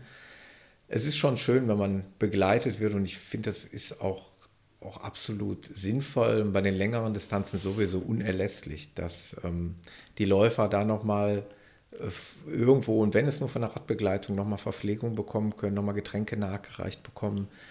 Äh, Im Idealfall bei den noch längeren Distanzen 100 Meilen oder sogar die Königsdisziplin mm, sind ja, ja diese 230 Kilometer oder wie viel Wer das läuft sind. in sowas? Genau. Äh, da ist es unerlässlich, dass man eigentlich auch eine Autobegleitung dabei hat. Äh, weil ja. man auch vielleicht mal sich mal hinsetzen muss, weil man vielleicht auch mal die Klamotten tauschen muss oder gibt da tausend Gründe, warum, warum eine Crew da unerlässlich ist. Bei 100 Kilometern, ich habe es ja selber mitgemacht, es ist auch so machbar. Ich hatte damals ja ähm, vier Laufbegleiter, alle 25 Kilometer haben, hat mich jeweils ein äh, Läufer begleitet und der Jan ja dann auch nochmal partiell so ein bisschen auf dem Fahrrad. Aber dadurch, dass diese Art Veranstaltungen ja ganz gute Verpflegungspunkte auch haben, kommt man eigentlich ganz gut auch. Bei 100 Kilometern kommt man ganz gut so durch. Ja, ja wobei ich jetzt, ähm, hier Stichwort Autoverpflegung, mhm. ähm, habe ich halt schon meine Eltern gefragt, äh, die mich da auch immer gerne unterstützen wollen. Ja. Ähm, und wenn es nur irgendwie zwei, dreimal irgendwo einen Punkt gibt, wo sie vielleicht mal stehen und wenn ich nichts brauche, nur ja. einmal so zu gucken, ist vielleicht nochmal eine ja. ganz gute Absicherung. Vor allem, du brauchst ohnehin einen Autofahrer, weil das ist eine One-Way-Strecke. Ja, wer das, die Tortur de Ruhr, wie der Name schon sagt, führt ja an der Ruhr entlang. Und je kürzer die Strecke wird, desto vorgezogener ist der Start. Aber das Ziel ist immer die, ähm, die Stelle, wo, der, wo die Ruhr in den Rhein fließt, wo diese orangene Stele steht, die als Symbol für die Tortur de Ruhr äh, steht. Und man startet halt woanders, als man im Ziel ankommt. Das heißt, man braucht auf jeden Fall einen, der einen dann irgendwie wieder ja. zurückbringt. Also die Organisation ist dann schon, dass man guckt halt, dass genau. auch, also was auch für mich so ein bisschen schwierig im Moment ist, ähm, als ich dann überlegt habe, wer könnte mich begleiten oder ab wann macht es vielleicht auch Sinn, mhm. ähm, ja, jemand zu fragen, ähm, ja, begleitest du mich, ist die eine Sache, aber zu sagen, ja, da musst du aber um 3.30 Uhr morgens am Start genau. stehen, fand ich schon ein bisschen unangenehm. Also, ja. so, ne, so dieses, mein, natürlich die Leute, die, die einen da gerne unterstützen wollen, machen auch das, aber da bin ich noch so ein bisschen schwerfällig und sage so, hm, hm, vielleicht reichen ja auch, reicht es ja vielleicht auch 20 Kilometer später oder ja. 30 Kilometer später. Ja. Dass man ähm, das erste Stück so alleine bewältigt. Ne? Genau, ja. oder dass man vielleicht auch guckt, also ich meine, äh, man muss halt immer gucken, was für eine, wie schnell möchte man das angehen. Genau. Oder ob man vielleicht wirklich sich irgendwie als Gruppe zusammenschließt ja. oder ob man vielleicht die gleiche Pace erstmal hat. Ja. Ja, da muss man nochmal so ein bisschen das wird sich dann Überleg, zeigen. Genau, genau. Oftmals ist es bei solch langen Läufen natürlich so, dass sich das individuell so ein bisschen regelt. Es ist auch ein bisschen formabhängig, ein bisschen tagesformabhängig.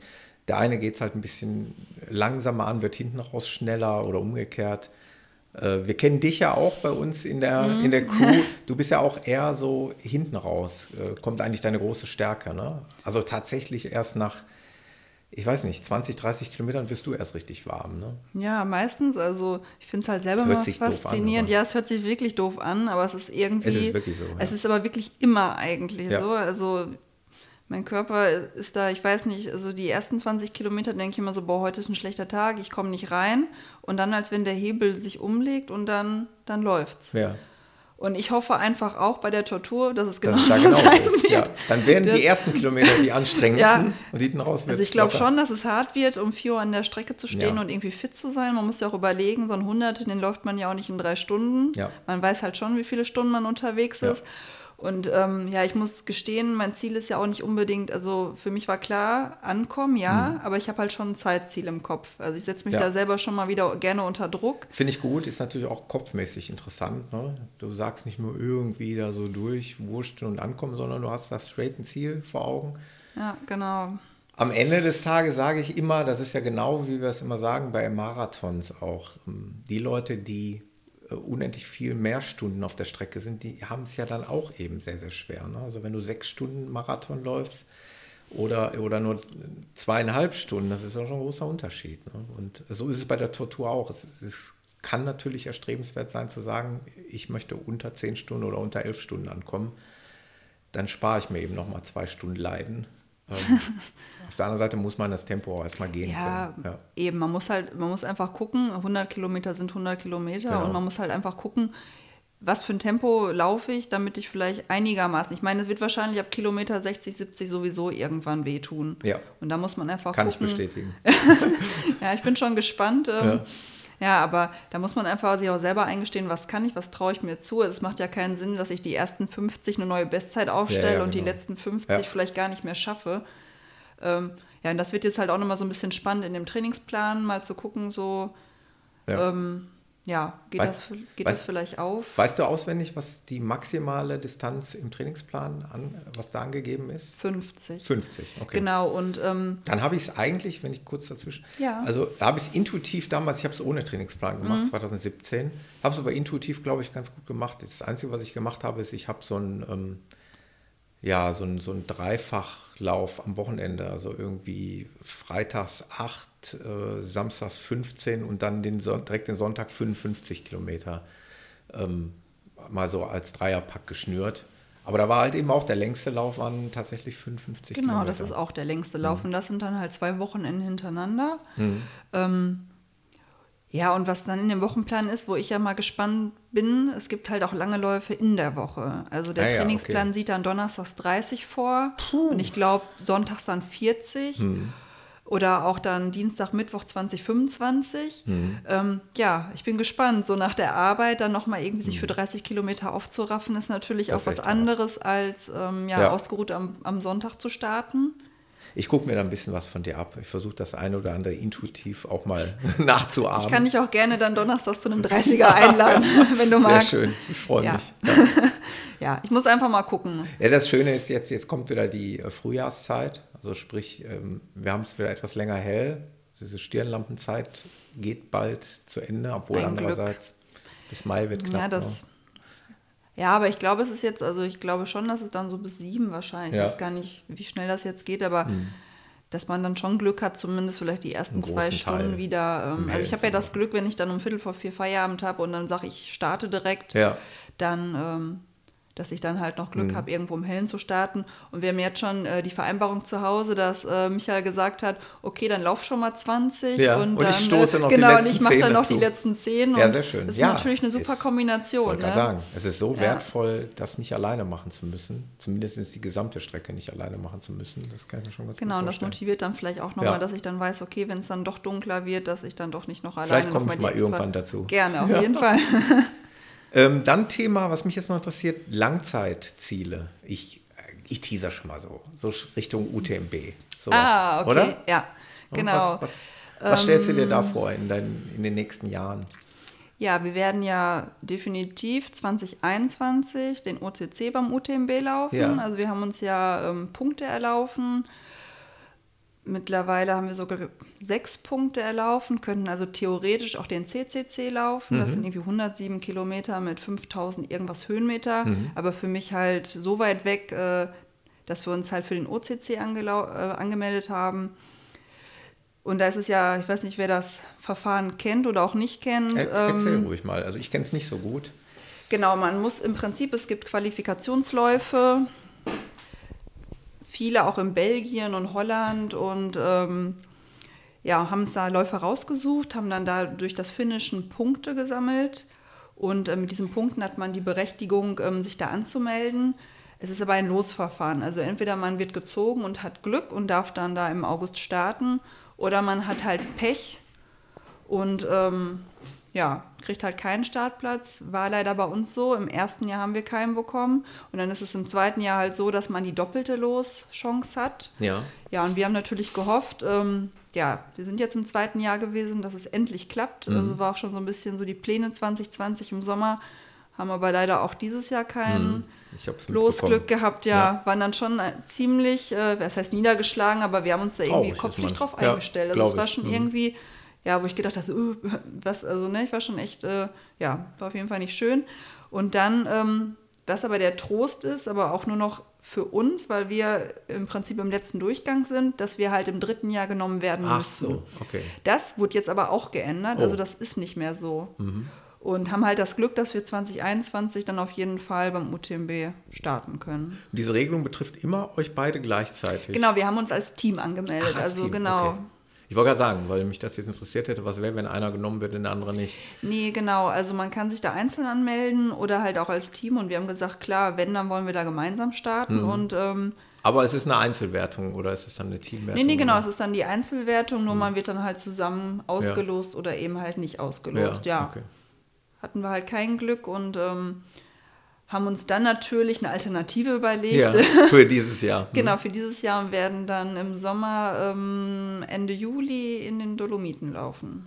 Oh, sehr schön. Beim Dolomis Run, irgendwie, ich glaube, 62 Kilometer und Ja. knapp 4000 Höhenmeter. Wow. Ja, wird nochmal eine Hausnummer, Ja. aber ähm, haben uns dann. Ja, Das, ist, das ist genau das, äh, worauf du hin, hinausarbeitest, oder? Diese Läufe, also im hochalpinen Gelände, das ist so Mhm. dein Ding.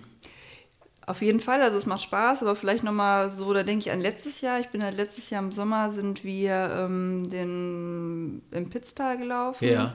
den Pakt. Äh, und ähm, ja, die Strecke waren, ich weiß nicht, also knapp 48 Kilometer mit etwas über 3000 Höhenmetern. Ja. Ja, und ich bin halt vorher noch nie in den Alpen gelaufen und war natürlich durch dieses, ach, ich will immer weiter laufen, ähm, gab es halt auch 60 Kilometer als Distanz. Und Ja. habe dann halt zu Michael gesagt, ach komm, ne, wir starten. Und er hat mich da aber abgebremst und sagte, du bist noch nie in den Alpen gelaufen. Also es ist Ja. jetzt nicht, äh, ja, so wie bei uns. Vielleicht fangen wir mal ein bisschen bei weniger Kilometern an. Ja, und da muss ich halt sagen, ähm, ja, das war natürlich schon eine heftige Hausnummer. Ja. Also den Lauf würde ich sagen, hätte ich, also wüsste ihr mit dem Hintergrundwissen von jetzt, würde ich mich da nicht nochmal anmelden. Hm. Also der war wirklich technisch so heftig, dass ähm, ich sage, das war eine Nummer zu groß für uns. Ja. Also Ja, ist interessant, sowas, ne? weil man meint immer, man kann alles so locker Genau. wegschaufeln. Ne? Und das, das geht schon. Und ähm, gerade so dieser erste Teil, das ging halt direkt ähm, bis auf über 3000 Höhenmetern hoch auf einen Gletscher. Mhm. Und für mich war es kein Trail Running, sondern Hiking. Also es war Klettern. wirklich Klettern. Mhm. Und die sind halt auch alle an mir vorbeigerast. Und äh, ich glaube, ich war echt froh, diesen Wettkampfadrenalin zu haben und dieses, ja, dieses Wettkampffeeling. Da ist man ja dann auch immer noch so ein bisschen äh, und lässt sich weitertreiben. Ich glaube, wären wir da irgendwie alleine hoch, hätte ich mich am Stein geklammert und geheult. Ähm, ja, und dann runter war es genauso. Also wir haben für 17 Kilometer fünf Stunden gebraucht. Hm, boah, Also weil auch Krass. runter war es nicht laufbar und ich habe halt ist nach, auch Klettern dann, ne? also es ist wirklich runterklettern und ähm, ja. ich meine, wahrscheinlich wäre es einfacher gewesen, wenn man vielleicht doch schneller gelaufen wäre, aber habe ich mich einfach nicht getraut. Dann Ja. ging es irgendwie, weiß ich nicht, 1000 Meter links neben einem runter. Ja. Ähm, und habe dann halt nach 17 Kilometern gesagt, boah, also ich weiß noch, man musste da halt auch durchs Ziel laufen, Hm. was ich in dem Moment aber nicht so schlimm fand, habe aber auch gesagt, äh, also hätte ich das gewusst, wäre ich hier nicht gestartet. Also das waren so meine Worte, Ja. äh, als wir wieder unten waren. Ähm, ja, und haben uns jetzt so ein bisschen halt ähm, die Strecke angeguckt beim Dolomitenlauf. Und da ist unsere Hoffnung, beziehungsweise haben wir uns die Cut-Off-Zeiten angeguckt. Ja. Und die liegt bei 13 Stunden. Und da war uns klar, also so hochalpin und so technisch wie der Pakt kann es nicht sein. Ja. Ich meine, wir werden sehen, aber mal gucken, wie es dann so ist. Aber der Pakt war, glaube ich, dann schon noch mal was anderes Alpines. Ja, klingt sehr spannend. Also da habt ihr, habt ihr einiges, äh, ja, einiges vor. Ähm, weil ich sage ihr, das finde ich auch immer so bemerkenswert. Ähm, ich kenne euch ja beide noch äh, quasi als Single. Und ich hatte ja den Michael, ich wollte jetzt gerade eigentlich nachgucken, in welcher Episode der Michael hier war. Das weiß ich jetzt auswendig nicht mehr. Krieg Das muss ja irgendwann. Ah, ich hab's. Episode Ja. 77. Ah. Ist auch eine Schnapszahl, ähnlich wie bei dir. Ja, witzig. Das war äh, Ende 2017, hatte ich den Michael hier. Und haben wir damals noch darüber gesprochen, wie man das macht, ähm, in einer Partnerschaft sowas unterzubringen mit dem Laufen. Das ist ja so viel Zeit, die man da vergeudet. Und dann haben wir noch so aus Spaß gesagt, die nächste Freundin für Michael Mhm. müsste eigentlich auch eine Läuferin sein. Und jetzt ist es so, ihr habt, äh, Genau. ihr habt euch gefunden, ihr habt das gleiche Hobby, die gleiche Leidenschaft. Und was ich bei euch so bemerkenswert finde, ist, dass ihr es aber trotzdem schafft, ähm, euch nicht zu überfordern. Ähm, unabhängig davon jetzt, wer von euch beiden der bessere Läufer ist oder nicht, aber jeder äh, macht bei einer Laufveranstaltung eigentlich das, was er sich zutraut. Und das kann durchaus auch mal sein, dass er euch verschiedene Distanzen anmeldet. Ne? Genau. Also ihr geht dann hin und sagt, okay, wir melden uns bei einem Lauf an, aber der eine möchte lieber ähm, nur 20 Kilometer laufen, meinetwegen, und der andere läuft da eben 35 oder 40 Kilometer. Genau, das halten wir uns dann schon offen. Das finde ich gut, Ja. dass man sich nicht so unter Druck setzt, ja. Genau, wir hatten das ja jetzt nach, äh, nach dem Pakt, ähm, waren wir noch in Luxemburg und wollten eigentlich beide einen 75 Kilometer Lauf machen, aber äh, Michael war da nicht so fit und war auch so ein bisschen leicht verletzt, würde ich es einfach mal nennen, und hat sich dann auch kurz, kurzfristig dazu entschieden, weniger zu laufen. Und dann ist es halt auch okay. Also ich finde immer, es ist wichtig, dass halt jeder das läuft, wo, wo er gerade so, so ist und wie er genau. sich fühlt. Und, ja. ähm, und dann guckt man halt, wie plant man das am besten, dass halt beide damit zufrieden ja. sind. Ja. Oder auch, ähm, selbst wenn wir an die gleiche Distanz gehen, machen wir das schon so, dass wir halt zusammen loslaufen. Ja. Das ist natürlich auch super schön, wenn man irgendwie so, so einen Lauf zusammen genießen kann. Aber wenn man halt merkt, der eine, der möchte ein bisschen Tempo rausnehmen oder es macht vielleicht auch gar keinen Sinn, weiter zusammenzulaufen. Gerade bei diesen Ultrasachen muss man ja auch manchmal gucken, dass man sein eigenes Tempo läuft. Mhm. Es ist auch gar kein Problem zu sagen, okay, lauf oder und dann, dann sieht man sich halt im Ziel wieder. Ja. Das ist halt schon wirklich sehr entspannt mhm. bei uns. Jetzt nochmal ein anderes Thema. Ähm, was ich super spannend finde bei dir ist, äh, wie gesagt, du läufst ja jetzt noch nicht so lange, sagen wir mal drei, vier Jahre ähm, jetzt auf diesem Niveau, wo du jetzt sagst, ja, jetzt ist das meine Leidenschaft geworden und trotzdem willst du dich da irgendwie immer weiterentwickeln. Und das neueste Thema bei dir, und da müssen wir unbedingt nochmal drüber sprechen, du bist nicht die Einzige, auch die, die, nicht der einzige Gast, den ich hier schon im Podcast hatte. Das ist ja jetzt auch nichts Neues, aber ich finde es auch schon bemerkenswert, dass du dich da anscheinend äh, ganz akribisch äh, hinbewegen möchtest. Thema ähm, ja, Barfußlaufen ist nicht ganz richtig, sagen wir mal mit Sandalen laufen. Ne? Minimalschuh laufen, kann genau. man so genau. ausdrücken. Mhm. Das ist ja dieses heikle genau, Thema. Die Luna-Sandalen. Luna-Sandalen. Genau. Du bist gerade dabei, trotz, wir haben ja jetzt gerade die ganzen Läufe besprochen, die du schon absolviert hast, die du noch absolvieren wirst, auch in diesem Jahr, bist du aber parallel dabei, dich da so ein bisschen äh, einzugrooven. Ne? So um, umzustellen wäre vielleicht noch zu viel gesagt, mm, aber genau. parallel erlernst du gerade das Laufen mit Sandalen. Kann man so ausdrücken? Genau, kann man so sagen. Mm. Ich habe das jetzt im Prinzip so eingeführt, an den Tagen, wo ich eigentlich vielleicht nicht laufen würde, laufe ich dann drei, vier Kilometer mm. oder so, so habe ich das zumindest am Anfang gemacht, um mich da so ein bisschen ähm, ja, schonend dran zu gewöhnen. Ja und laufe mittlerweile ja so zwölf Kilometer mache ich schon mit den Sandalen. Und jetzt mit dem Ziel, das irgendwann komplett umzustellen? Ja, wir werden sehen, wo es hingeht. also das merke, weißt du noch nicht hundertprozentig oder hast du mm. da schon... Ja, ich habe immer noch so ein bisschen im Hinterkopf die Angst oder die Gefahr, mich zu verletzen. Ja. Wobei ich deswegen halt versuche, erstmal möglichst schon an die Distanzen zu gehen. Zu verletzen mit Sandalen oder wie habe ich das jetzt zu verstehen? Ja, auch so, also gerade so was Sehnen und äh, ja. Gelenke angeht. Ja. Und äh, man sagt ja auch, wenn man sich so ein bisschen ähm, ich hatte dann noch mal so ein bisschen rumgefragt mhm. und im Prinzip kam ich ja darauf, ähm, als wir beim Baso waren, die ja. Mitveranstalterin Marina, die läuft mhm. ja da auch, ich glaube, 100 Meilen mit, äh, was für mich natürlich äh, alleine die Distanz, aber auch unvorstellbar ist, mit Sandalen zu laufen. Mhm. Ähm, etwas un drüber unterhalten. Und es ist halt schon sinnig, dass man sich da so langsam dran gewöhnt. Ja. Die Füße, die Belastung, es ist ja schon was anderes, als wenn man jetzt die Dämpfung ähm, wie bei anderen Laufschuhen hat. Mhm. Ja, also du lässt es mal auf dich zukommen. Du wirst die Distanzen steigern und irgendwann hast du ja jetzt mal die Tortur im Mai, ähm, sag ich mal, schon mal hinter dich gebracht. Dann könnte man auch mal sagen, dass man da schon mal ein bisschen mehr auf Sandalen umsteigt, oder? Ja, ich kann mir das halt schon vorstellen, da vielleicht auch irgendwann ganz hinzukommen. Also ja. ich merke schon, dass mir die Einheiten mit den Sandalen mega viel Spaß machen. Letzte Tage war ähm, ja mal wieder Regen. Ja. Und es ist ja mittlerweile, dass die ganz äh, so alles aufgeweicht und es hat halt mega viel Spaß gemacht, einfach durch die Pfützen, durch die Matsche. Ja. Also ich finde, das ist so ein befreiendes Gefühl. Also für mich ist also, das fühlt sich halt gut an. Ja. Also es ist halt wirklich irgendwie nochmal ein anderes Laufgefühl. Ich finde, man ist da eher so. Ich finde es sehr, sehr interessant. Ich habe im Übrigen ähm, so viel darf ich ja auch mal ruhig hier an Werbung äh, verbreiten. Ich habe den letzten Podcast gehört von dem äh, geschätzten Kollegen Fatboss Run mit dem geschätzten Kollegen Rennsandale. Ah, okay, ja, ähm, habe ich noch nicht gehört. Auch, auch sehr empfehlenswert, der äh, Kollege äh, Axel mit dem Podcast Rennsandale. Äh, ist jetzt genau dein Thema. Also die Umstellung auf ähm, Minimalschuhlaufen oder mit Sandalen laufen und da war eben auch die Rede davon, also der Axel versucht es natürlich dann auch immer zu, ja, zu, zu erklären und ähm, dass äh, dieses Laufen mit Sandalen oder überhaupt dieses Barfuß- oder, oder Minimalschuhlaufen schon ein bisschen was fürs Gefühl ist, ne? dass man wieder so ein bisschen mehr Sinne entwickelt. Wenn man ehrlich ist und man trägt die Schuhe mit den dicken Dämpfungen, dann merkst du halt nicht mehr viel. Ne? Da merkst du ja noch nicht mal mehr einen Stein unterm Schuh. Und ich glaube schon, dass das für, ähm, ja, fürs Gefühl schon was ganz, ganz Besonderes ist. Aber es bedarf eben auch einer großen Umstellung. Ne? Also das kann man eben, es ist ja auch die Rede gewesen davon, dass man das wirklich ganz, ganz vorsichtig umstellen muss. Genau, und da bin ich jetzt so ja.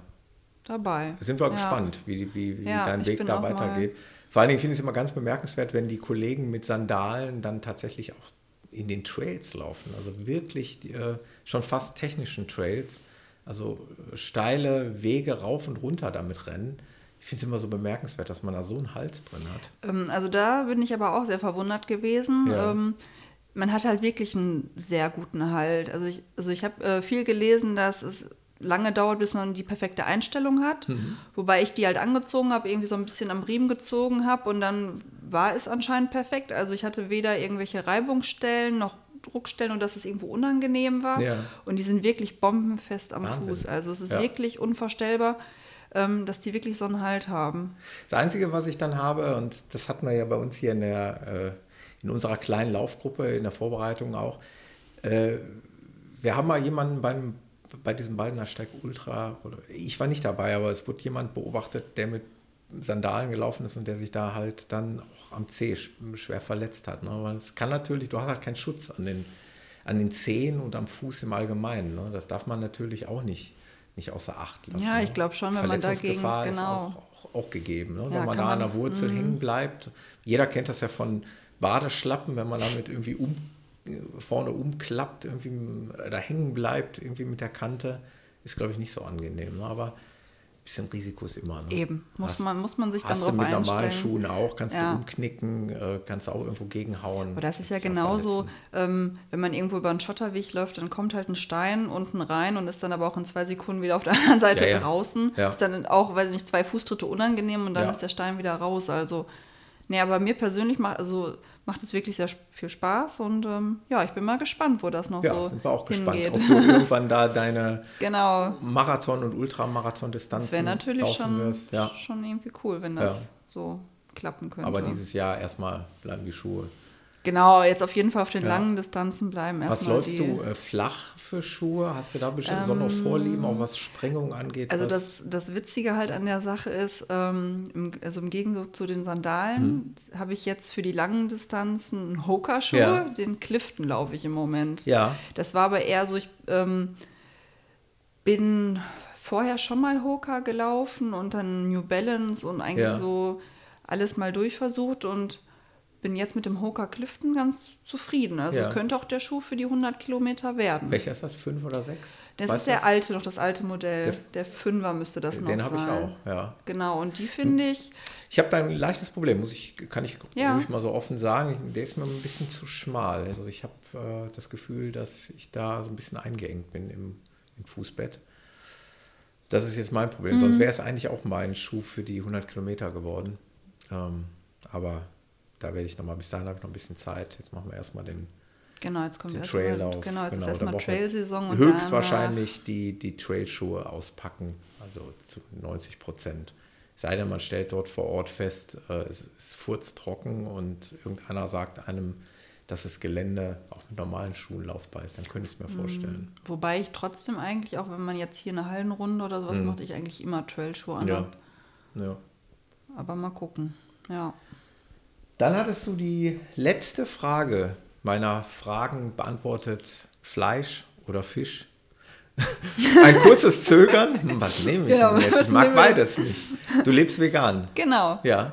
Wie kam das, wenn ich das nochmal fragen darf? Das gehört auch immer so zum Thema Sport mit dazu, Ernährung. Im Übrigen ja. direkt verbunden mit der Frage, achtest du besonders auf die Ernährung als Sportlerin, als Freizeitsportlerin? Gibt es da irgendwas, was du beachtest? Ja, wenn ich ehrlich sein soll, ähm, ja, man geht ja immer davon aus, wenn jemand irgendwie vegan lebt, dass er vielleicht auch besonders gesund mhm. lebt. Ja. Ich muss aber ehrlich gestehen, ähm, ich esse halt schon viel Süßkram, gerade nach diesen ganzen langen, ganzen langen Läufen. Wir werden, wir werden denk, in Heidelberg schon was finden. Es ist auch immer so bei Arbeitskollegen und Freunden immer so, dass also immer ja, das die isst viel, also ja. kommt das gar nicht so viel vor aber wirklich auf die Ernährung achten. Also wenn ich Lust habe auf Pommes, ja. dann esse ich Pommes. Natürlich gibt es auch Salat, wir machen viel Gemüse, ja. wir kochen halt auch gerne beide zusammen. Das also wir nutzen schon die Gelegenheit am Wochenende, wenn man Zeit hat, dass man dann auch Gerichte zusammen kocht. Ja. Aber in der Regel achten, also ich muss ehrlich sein, eigentlich esse ich immer das, worauf ich Lust habe. Hm. Und ähm, auch so viel, bis ich satt bin. Ja, das ist, Ja. ich meine, ganz ehrlich, machen wir uns nichts vor. Bei den ähm, Umfängen, die wir lau laufen, äh, ist das natürlich auch ein großes Thema. Ne? Genau. Jeder von uns, der vielleicht mal 30 Kilometer am Stück gelaufen ist, kennt das. Dieser unbändige Heißhunger danach. Ne? Also ich hatte es jetzt gerade am Sonntag, äh, ich kam dann wieder und meine Frau war so nett und hatte Nudeln gemacht und es gab halt Nudeln mit Soße. Da habe ich einen riesen Teller verputzt und ich hatte zwei Stunden später wieder Hunger. Ne? Hm. Ja. Das hört einfach nicht auf dann. Ja, genau, weil da merkt man ja auch, was, was der Körper Genau, einfordert. ja. Ne? Also es ist ja auch ganz oft so, ich meine, darf man auch nicht zu laut erzählen, aber wir kommen dann vom Laufen und ähm, dann roch es halt im Hausflur um halb zehn abends nach Pizza und dann wurde die Pizza in den Backofen geschoben Ja. um Viertel vor zehn, Ja. wo man vielleicht eigentlich Ja. äh, ja vielleicht gar nichts mehr essen sollte, aber es ist uns dann auch egal oder mir Ja, dann auch ich- egal, ich dann, glaube, dann isst kann man man halt noch. Eben, das kann man sich dann aber auch gönnen. Ja. Hört sich jetzt auch vielleicht gemein an, aber ich glaube, wir können es uns dann wirklich erlauben. Also wenn man viel läuft und viel Kalorien verbrennt und äh, dann braucht der Körper eine Schreit danach und dann kann man es auch machen. Eben und ich Und finde, ich ja. bin auch derjenige, ich gönne mir halt auch, wie gesagt, ich habe es schon oft genug betont, ich gönne mir auch eine Tafel Schokolade dann. Ne? Und da esse ich nicht einen Riegel. Nee. Eine Regel, Dabei gibt, nicht. ist dann die Tafel. Äh, Nee. Auch wenn das mit dem Thema Zucker na, sicherlich dann auch nicht das Gesündeste ist, Nee, ist mir auch natürlich klar. nicht. Ähm, Aber muss- ich ja. gönne es mir auch für den Kopf manchmal. Das ist für mich auch ein Stück weit Belohnung. Ähm, genauso wie ich auch gerne mal eine Flasche Bier trinke. Da freue ich mich übrigens auf die Kollegen, äh, biertrinkenden Kollegen in Heidelberg. da werden wir Ja. auch wieder Spaß haben. Wir werden, ähm, ja, werden eine Lokalität suchen. Im Übrigen, falls das irgendjemand hört, der auch zufälligerweise äh, beim Joker Trail ist, äh, meldet euch bei uns. Ähm, wie gesagt, der Jan aus der Schweiz, den ich noch nicht persönlich kenne, der hat sich schon angemeldet. Der wird uns da treffen, weil er uns auch gerne mal kennenlernen möchte. Und der äh, Christian, auch ein Hörer, der ja auch in der Pfalz mit dabei war und auch in der Schweiz mit dabei war, der wohnt dort in der Gegend, der wird da an der Strecke irgendwo mutmaßlich Genau, der freut stehen. sich auch schon, dass wir mal Also, in seiner Gegend sind. Ja. Es ist auch schon irgendwo wieder ein Treffen. Ähm, mal gucken, ob wir jetzt da unten den einen oder anderen Läufer noch kennen. Kann natürlich sein, dass man da jetzt nicht so viele kennt, was eine Genau, andere der Peter Region ist ja da. Genau, Peter ist da. Ja. Mit Peter habe ich übrigens vereinbart, der hatte mich auch schon wieder gefragt, wie sieht es aus mit dem Podcast? Und ich sage, lass uns das so machen. Ich würde gerne äh, mit der Saskia das Vorgespräch führen für den Joker und vielleicht äh, werde ich dann in einer Podcast-Episode nach dem Joker mit dem Peter dann nochmal eine Nachbesprechung machen. Da werden wir nochmal alles besprechen, was wir da erlebt haben, wie Genau, der wie Lauf es war. war. Genau, ich hoffe, wir kommen alle gut durch. Das Wichtigste für mich ist im Vorfeld immer, ich habe mich so gefreut, dass bisher im Prinzip alle gesund geblieben sind, auch von Erkältungen verschont geblieben sind, von Verletzungen vor allen Dingen. Das ist bei fünf äh, Leuten, die da runterreisen werden, hier aus dem Ruhrgebiet, ja auch nicht selbstverständlich. Ich hoffe, es bleibt die letzten zehn Tage noch so. Ja, wobei das ja auch ganz oft so ist, ähm, dass man sich irgendwie kurz davor auf einmal schlecht fühlt. ne? Ja, Ich meine, man kann Genau. natürlich wirklich Das krank Kopfding werden, da. aber genau Ja. dieses Kopfding, wo auf einmal alle Muskeln, alle Ich habe das immer. Ich habe das immer. wo man sich denkt, oh Ja. Gott, was ist los? Ich muss doch fit sein. Eigentlich habe ich es jetzt schon. Eigentlich habe ich gestern schon wieder gedacht, schon, ich werde ne? krank. Ja. Aber ich muss es mir halt ausreden. Und ähm, ich hoffe einfach nur, dass bei mir ist es halt diese Angst, weil ich den Taunus halt einmal verpasst habe. Ja, natürlich, dann ist immer im Hinterkopf so. das möchte man dieses, eigentlich ja. nicht, ne? weil man möchte dabei sein und möchte nicht nur zugucken, auch wenn für mich die Erfahrung im Taunus ähm, unvergesslich war, auch mal in Verpflegungspunkten zu stehen. Ich finde, das ist auch mal ganz wichtig für jeden Läufer, für jeden Teilnehmer auch mal auf der anderen Seite zu stehen und mal zu schauen, wie die Helfer so arbeiten. Ähm, Das sind ja alles so herzensgute Menschen, die stellen sich stundenlang da irgendwo hin, um uns Läufer dazu verpflegen. Ähm, dem gebührt halt auch ein ganz großer Dank. Ich weiß im Übrigen gar nicht, wie es äh, es in, in Heidelberg aussieht. Ich meine, da reden wir von drei VPs. Hm, Irgendwie. Ja, drei Glaub ich, Verpflegungspunkte. Ähm, das reicht auch in aller Regel. Das sind erfahrene Ultraläufer, die haben meistens ihr eigenes Zeug mit dabei. Eben, also bei solchen Laufen gucke ich halt auch immer, dass ich im Prinzip alles dabei habe, was ich benötige. Ja. Dass wenn irgendwie was ist, Ja. dass ich gar nicht auf diesen Verpfle- Verpflegungsstand halt angewiesen bin. Ja. Deswegen. Aber es ist natürlich trotzdem ganz nett, wenn dann irgendwann die Cola da steht oder der heiße Tee oder Ja. noch mal irgendwie was. Ja, absolut, ja. Ja, Saskia, ich weiß nicht, äh, das, als Gast gehört dir natürlich eigentlich das letzte Wort. Hast du noch irgendwas äh, zu sagen? Irgendwas zu, haben wir irgendwas vergessen, was unsere gemeinsamen Läufe angeht, was äh, das Läuferjahr 2020 betrifft? Fällt dir noch was ein? Gute Frage. Ansonsten Ja. macht Also ich den, bin jetzt erstmal gespannt, äh, wie Genau. überhaupt der Joker verläuft, wie die Tortur ja, so läuft. Ja. Und ich glaube, dann haben wir erstmal ein großes Ziel fürs erste ja, Halbjahr. absolut. Hast du denn schon, das vielleicht noch als Frage, weil das werde ich zum Beispiel oft gefragt, hast du denn fürs zweite Halbjahr schon ähm, Pläne? Ja, und zwar ähm, versuchen wir nochmal was ganz anderes. Und zwar sind wir beim Schinder Backyard Trail. Mhm. Das ist der Lauf, wo man ähm, zu jeder vollen Stunde am Start steht und dann eine wie 6,7 cool. Kilometer sowas Runde ist- laufen äh, muss. wer- Der Schindler oder was ist das? Genau, der ah, ja, ja, ja, Schindler, ja, mhm. okay. Das finde ich auch mega Genau, das cool. ist dann nochmal, ähm, ja, eine andere. Wann ist denn der? Der ist Anfang Oktober, aber ich frag mich jetzt fragen, nicht ob ich genau wo. Ey, ich finde sowas auch cool. Auch mal für Genau. die Hörer vielleicht ganz kurz. äh, Diese, diese Backyard-Trail-Dinger, das sind ja, es ist mittlerweile, ja, soll nicht despektierlich klingen, eine Modeerscheinung. Das ist vor kurzem mehr oder weniger so ein bisschen heiß aufgepoppt. Ne? Genau, weil eine Frau das Ja. gewonnen hat. Erzähl Ja. noch mal ganz kurz den Modus. Also, ähm, also da ist es jetzt so, dass abends um 20 Uhr Start ist. Mhm. Und dann gibt es eine feste 6,7 Kilometer sind das, glaube Mhm. ich, ähm, Runde, die man halt laufen muss. Und man muss aber zur nächsten vollen Stunde, muss man wieder am Start stehen. Und Mhm. dann wird im Prinzip wieder ein Startschuss erfolgen, um auf die nächsten 6,7 Kilometer zu gehen. Mhm. Und das Verfahren läuft dann im Prinzip 10, 20, 30 Bis, Stunden. bis zum Ende, bis, der letzte zum Ende, aussteigt. genau. Bis der letzte im Prinzip dann nur noch übrig geblieben ist. Also vielleicht nur mal einmal zur Verdeutlichung. Ist es denn eigentlich ein Trail mit Höhenmetern? Wie war das jetzt?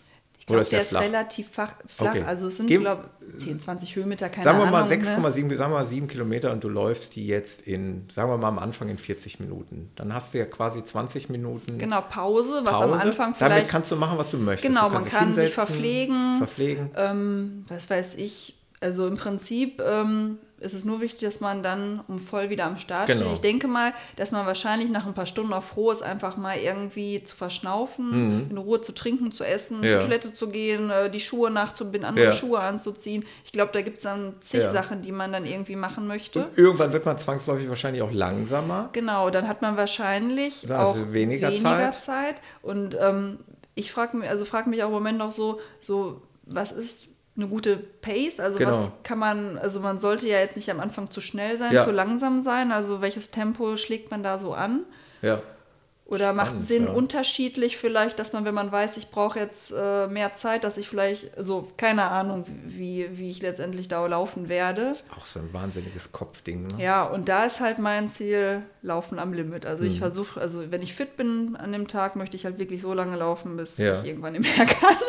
Und ähm, nochmal, Ende ist, wenn wirklich der allerletzte Genau. Läufer diese Runde nicht mehr schafft oder gar nicht mehr antritt. Oder genau, oder wenn dann der letzte Läufer, also der vorletzte Läufer, glaube ich, ausscheidet und der letzte Läufer. Keine verdammt übrig lange Veranstaltung werden. Also ich glaube, ich weiß gar nicht, wie viel das bei der, also es waren, glaube ich, irgendwie zwei Tage oder so, die, die durchgelaufen Gott. sind. Also ja, wir haben auch die ganze Woche danach Urlaub. Also nicht, dass wir glauben, dass wir Ja. tagelang durchlaufen, aber Ja, vor allen Dingen, was zur Sicherheit. Genau, was ich ja noch spannend finde, Start ist halt um 20 Uhr abends. Das ist ja eigentlich so eine Zeit, wo man äh, In die Nacht so reinlaufen. sich so genau, dass man im Prinzip in die Nacht läuft. Ja. Was ich ganz spannend finde, vor allen Dingen, was macht der Körper? Also obwohl viele Ultraläufer, die ja über Nacht laufen, sagen, ja, die erste Nacht ist, ist nicht schlimm, also Ja. kann man machen. Ja.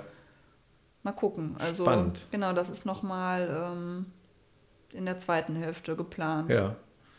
Ja, das hört sich gut an. Ich denke, jetzt gehen wir erstmal die großen Ziele an. Genau, dieses Jahr Mitte Februar, Ende Eben. Mai sind erstmal unsere. eben, ich glaube, Joker und Tortur Genau. ist schon erstmal, erstmal schon mal ein großes Ziel. Genau. Und dann können wir Ich freue mich gucken. auf unsere gemeinsamen Läufe und unsere gemeinsamen Abenteuer, dass wir die zum Beispiel auch zusammen größtenteils verbringen können. Ja, freue mich. Freue mich auch, dass du hier gewesen bist, Saskia. Ja, ich freue mich auch, dass ich hier sein durfte. Und ich wünsche dir und uns äh, ganz viel Spaß bei den Läufen und da draußen den Hörern natürlich auch. Und wir werden berichten, was aus all den Vorhaben geworden ist. Und äh, werde auch nochmal über dich berichten, was du dann noch so erlebt hast. Und ja, wünsche dir noch einen schönen Abend, Ja. einen schönen Ja, Feierabend. Euch auch, genau. Dankeschön. Und bis zum ja, nächsten Mal. bis zum nächsten Mal. Tschüss. Tschüss.